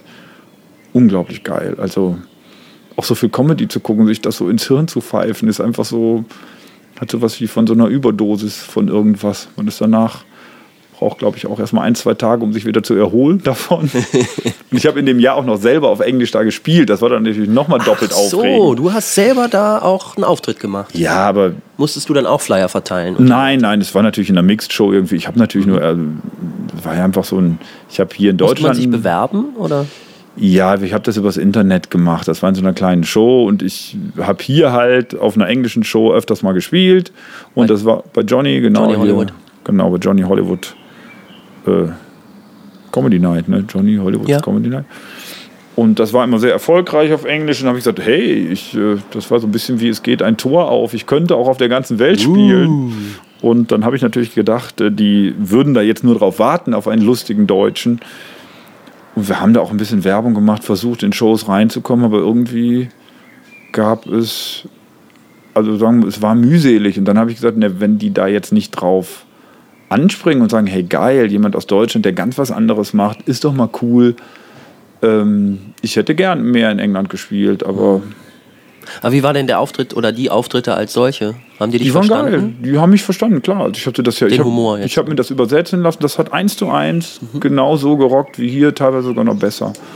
Und äh, deshalb war ich ja so begeistert, wo du irgendwie denkst, aber es ist natürlich auch, wo der Engländer ja auch immer so, es ist natürlich kein englischer Humor, was ich mache. Es ist, funktioniert dann zwar, aber sind natürlich auch erstmal irritiert also jetzt im, im, im Nachklang, äh, super funktionierter deutscher Komiker, der sagt, äh, äh, der halt hier den Altnazi spielt oder sowas. Das sind die Klischees, ja, die sie erwarten. Henning, Henning Wehn ist ja ein Star dort ja. und der äh, bedient ja schon erstmal das deutsche genau, Klischee. Genau, genau. Also genauso wie bei uns ein Marek Fist das polnische und genau. ein Mutobo Mongo das den Afrikaner mimt. Genau, genau, macht er halt den Deutschen. Und das, da habe ich natürlich gar keinen Bock drauf. Also, ja, ja, klar. Aber deshalb ist natürlich auch kein Thrill dabei, weil ich noch nicht mal einen deutschen Akzent habe, wenn ich äh, Englisch rede, sondern eher so ein weiß ich nicht, so, man, man kann ja selber nichts dafür, das ist eher so, weiß ich, so Südstaaten Amerika vom, vom Klang her. Und ich denke, ich weiß selber gar nicht, wie ich da dran gekommen bin, aber es klingt halt nicht deutsch. Ne? Und das Mhm. natürlich, äh, weiß ich nicht. Das fand ich ein bisschen schade, weil das war wirklich äh, total geil und dann erhofft man sich natürlich. Du hattest schon, du saßt dich schon auf dem Stuhl neben Jay Leno. sitzen. Nein, nein. Ich hätte gern in London in ein paar Clubs mal immer wieder in Mixed-Shows gespielt, sodass man so zwei, drei Bases da hat. Mehr wollte ich gar nicht. Also, dass man einfach so, hey, ich kann da auch in einem anderen Land, ich kann da mal reinschnuppern, du kriegst so ein bisschen positive Feedbacks und kommst mal Comedy Store oder so. Das ist ja auch kein in London, weißt du, da kriegst du auch 200, 300 Euro. Das ist natürlich für den englischen Komiker schon auch ein Ziel. Aber da habe ich gesagt, warum soll ich da nicht spielen? So, die müssen ja auch immer mal wieder was anderes bringen. Aber dann bist du natürlich vollkommen unbekannt und wenn du dann da nicht auch wieder hinfahren kannst, um dich vorzustellen oder dich keiner lässt, weil diese Shows, wo ich gespielt habe, das waren natürlich Underground-Shows. Das ist genauso wie hier, da musst du mal immer wieder hinfahren und das ist halt sowas, wo man sagt, das geht dann halt mit Kindern nicht mehr. Und ich Ja, glaube, ja. ohne hätte ich das gemacht. Dann fährst halt mal, ich habe ja diesen Kumpel da in London, fährst halt mal immer wieder hin, spielst da und dann muss man halt mal auch mal ein Jahr oder zwei investieren, um äh, da an den Start zu kommen. Ist ja ganz normal. Aber Mhm. das hat mich schon. Aber Aber hat meines Wissens auch noch keiner geschafft. Dieser Henning Wehn hat das ja auch nicht von Anfang an so geplant, sondern der, der hat in England gelebt und und hat gearbeitet. dann da sowas gemacht. Und dann ja. kam das halt, kam mal wie die Jungfrau zum Kinde dazu. Ja, das ja, meine ich klar. halt. Aber ich kann mich nicht erinnern, selbst bei Musikern ist das ja äußerst selten, dass sie rausgehen und äh, dann hat auch, auch jemand auf sie gewartet in England oder Amerika. Das ist ja. Ja, ich meine, das war halt das Gefühl bei den Shows, die haben halt so gerockt, wo ich das gemacht habe, dass ich gedacht habe, boah, geil, es ist kein Unterschied zu Deutsch. Mhm. Es rockt, ich bin eine Figur, ich habe alles, was ich brauche, ist da. Und ähm, eigentlich ist das dann ja so, wenn ein Markt irgendetwas noch nicht kennt und es ist von Anfang an vollkommen, macht Bumm. Aber es ist natürlich nur live. Du kannst das nicht auf dem Video transportieren. Weißt du, das ist so, äh, das ist dann halt einfach das Problem. Ich glaube, wenn man da wirklich live hingegangen wäre, also man hat ja ein Gefühl dafür, dann hätte das richtig knallen können. Aber dafür muss man halt ein Jahr lang sich hochspielen. Du kannst das nicht mit Videos machen.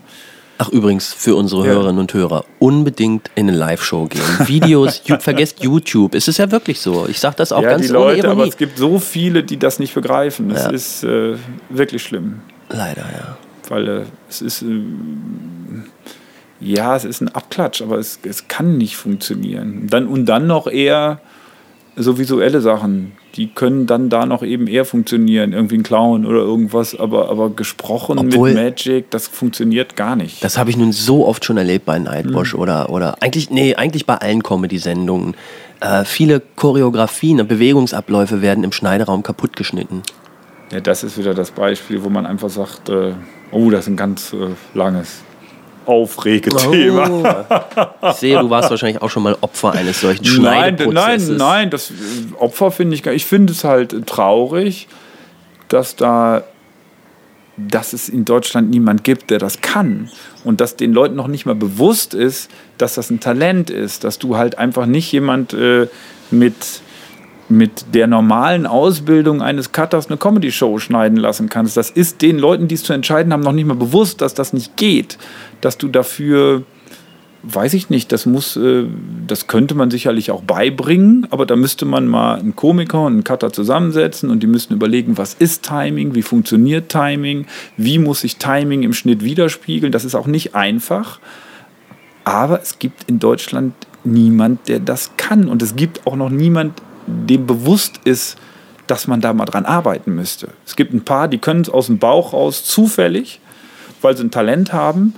Aber dass das, äh, dass das ein Manko ist, ist, ist, ist unfassbar, finde ich. Wobei du hast jetzt von Timing geredet, was sich auch auf Inhalte beziehen kann und ähnliches. Aber der Schnitt muss auch Timing haben. Richtig, das meinte ich. Aber äh, dass das sehr schwierig ist, Ja. das glaube ich auch. Und das würde ich jetzt auch gar nicht immer verlangen, dass sie das hinkriegen. Was ich meine, sind ganz profane, optische Dinge. Es gibt ja, Ja, auch aber, aber, visuelle ich, nein, aber, ich, aber ich würde sagen, es müsste ein Bewusstsein dafür geben, dass es notwendig ist. Darauf, davon rede ich. Dass sie das hinkriegen, ist ja was anderes. Mhm. Das steht ja, es gibt noch nicht mal ein Bewusstsein dafür, dass Komik anders funktioniert. Also bei einigen aus dem Bauch raus oder so in der, in der, vom Gefühl her oder auch wenn ich eine Komödie drehe, ist denen das, glaube ich, schon auch bewusst. Aber da ist, glaube ich, auch ganz viel nicht bewusst, dass du das eigentlich ausprobieren müsstest. In einer Komödie müsstest du dann mal ein du müsstest jemanden haben, der es sehr gut kann und dann müsstest du mal dreimal ein Testpublikum haben und dann müsstest du noch dreimal anders schneiden, bis der Schnitt wirklich so ist, dass er comedy-technisch Lachen hervorruft und nicht nur, haha, finde ich lustig im Kopf. Das sind ja zwei unterschiedliche Dinge. Dieses, äh, ich lache laut oder ich finde es im Kopf lustig. Ja. Und bei Komödien, da hat man das Gefühl, da arbeiten Leute, die können es aus dem Bauch raus. Aber als, ähm, ja, als wie soll ich das sagen, das als erlernbares Ding oder überhaupt als, äh, als Geschichte in, in einer Comedy-Aufzeichnung ist das als Problem nicht existent, dass die, Ja. dass die technischen Mittel, also die, die, die Begabung und Talente nicht da sind.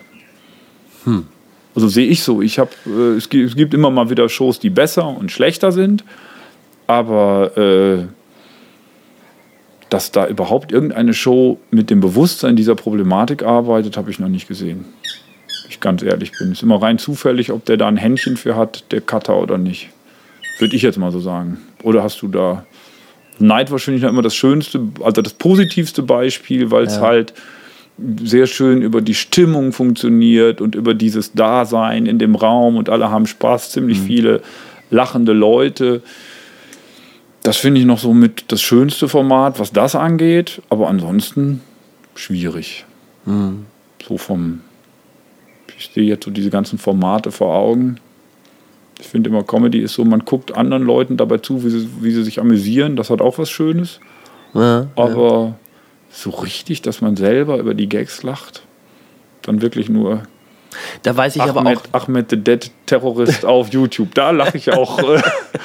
aber das ist auch wieder eine andere Form von Comedy, ne, wo die Situation an sich schon so scheiße lustig ist. Absolut. Ja, ich weiß bloß nicht manchmal, ob das nicht auch Fluch und Segen zugleich ist unseres Berufes, dass wir nicht mehr so unvoreingenommen uns was angucken können. Manchmal funktioniert das, wenn ich gar nicht drüber nachdenke. Dann bin ich wieder ein ganz profaner Zuschauer. Aber meistens hat man ja doch. Also ich bin da immer so, also diese, da ist die, da ist dann auch wieder diese offene Bühne mein Gesundbrunnen, weil dadurch, dass da eben vieles noch unperfekt ist oder auch oft schief geht, kann ich mich ganz kindlich amüsieren. Da jedes Mal. Weil Bei Live-Shows, wenn die Ja, ja. Kollegen spielen oder Kolleginnen Ja, und ich sehe mir das an, habe ich auch eine Menge Spaß. Im Fernsehen Aber- meinte. Äh, nee, nee, wenn ich live mit denen spiele. Ja, ja, ja, ja. Bei Fernsehen oder Internet oder so merke ich, da bin ich wirklich dann Da, ne, da glaube ich relativ reaktionslos so. wirklich. Ja, kann gut sein. Aber ich meine, so Ahmed, der- Terrorist, fand ich. Äh, Ja, genau. Ahmed, um es nochmal zu sagen. Ahmed. Ahmed, der- der Aber es gibt doch Terrorist, diesen ja. anderen Funny Terrorist, das haben wir auch schon öfter bei Facebook gepostet. Ähm, äh, der mit den Subtitles. Kenn ich keine Ahnung. Ähm, googelt einfach mal Funny Terrorist mit Subtitles. machen wir gleich direkt hier. Genau, das werden wir gleich mal machen, wenn wir ausgeschaltet haben. Denn ich bin jetzt eigentlich auch mit meinen Fragen durch. Ich hoffe, dir hat es gefallen hier bei uns auf der Ja, Terrasse. ist, die Terrasse ist der Hit, Leute. Ich sag's euch. Äh, ähm, also wenn mal irgendjemand interviewt werden will, äh, meldet euch bei Henning. Es ist, äh, da werdet ihr vielleicht auch hierhin eingeladen, aber macht's im Sommer, sonst ist, glaube ich, noch halb so schön. Ganz genau. Deswegen sage ich danke, Heinz. Es war unglaublich erhellend, was du alles erzählt hast. Besonders in den Pausen, als wir die Aufnahme unterbrochen haben. Da habe ich ja Geschichten gehört, das ist ja unglaublich. Und ich sage mal zum Abschluss, wer den Rekorder anschaltet, der muss ihn noch wieder ausmachen. Wer da jetzt lacht, der hat gelacht.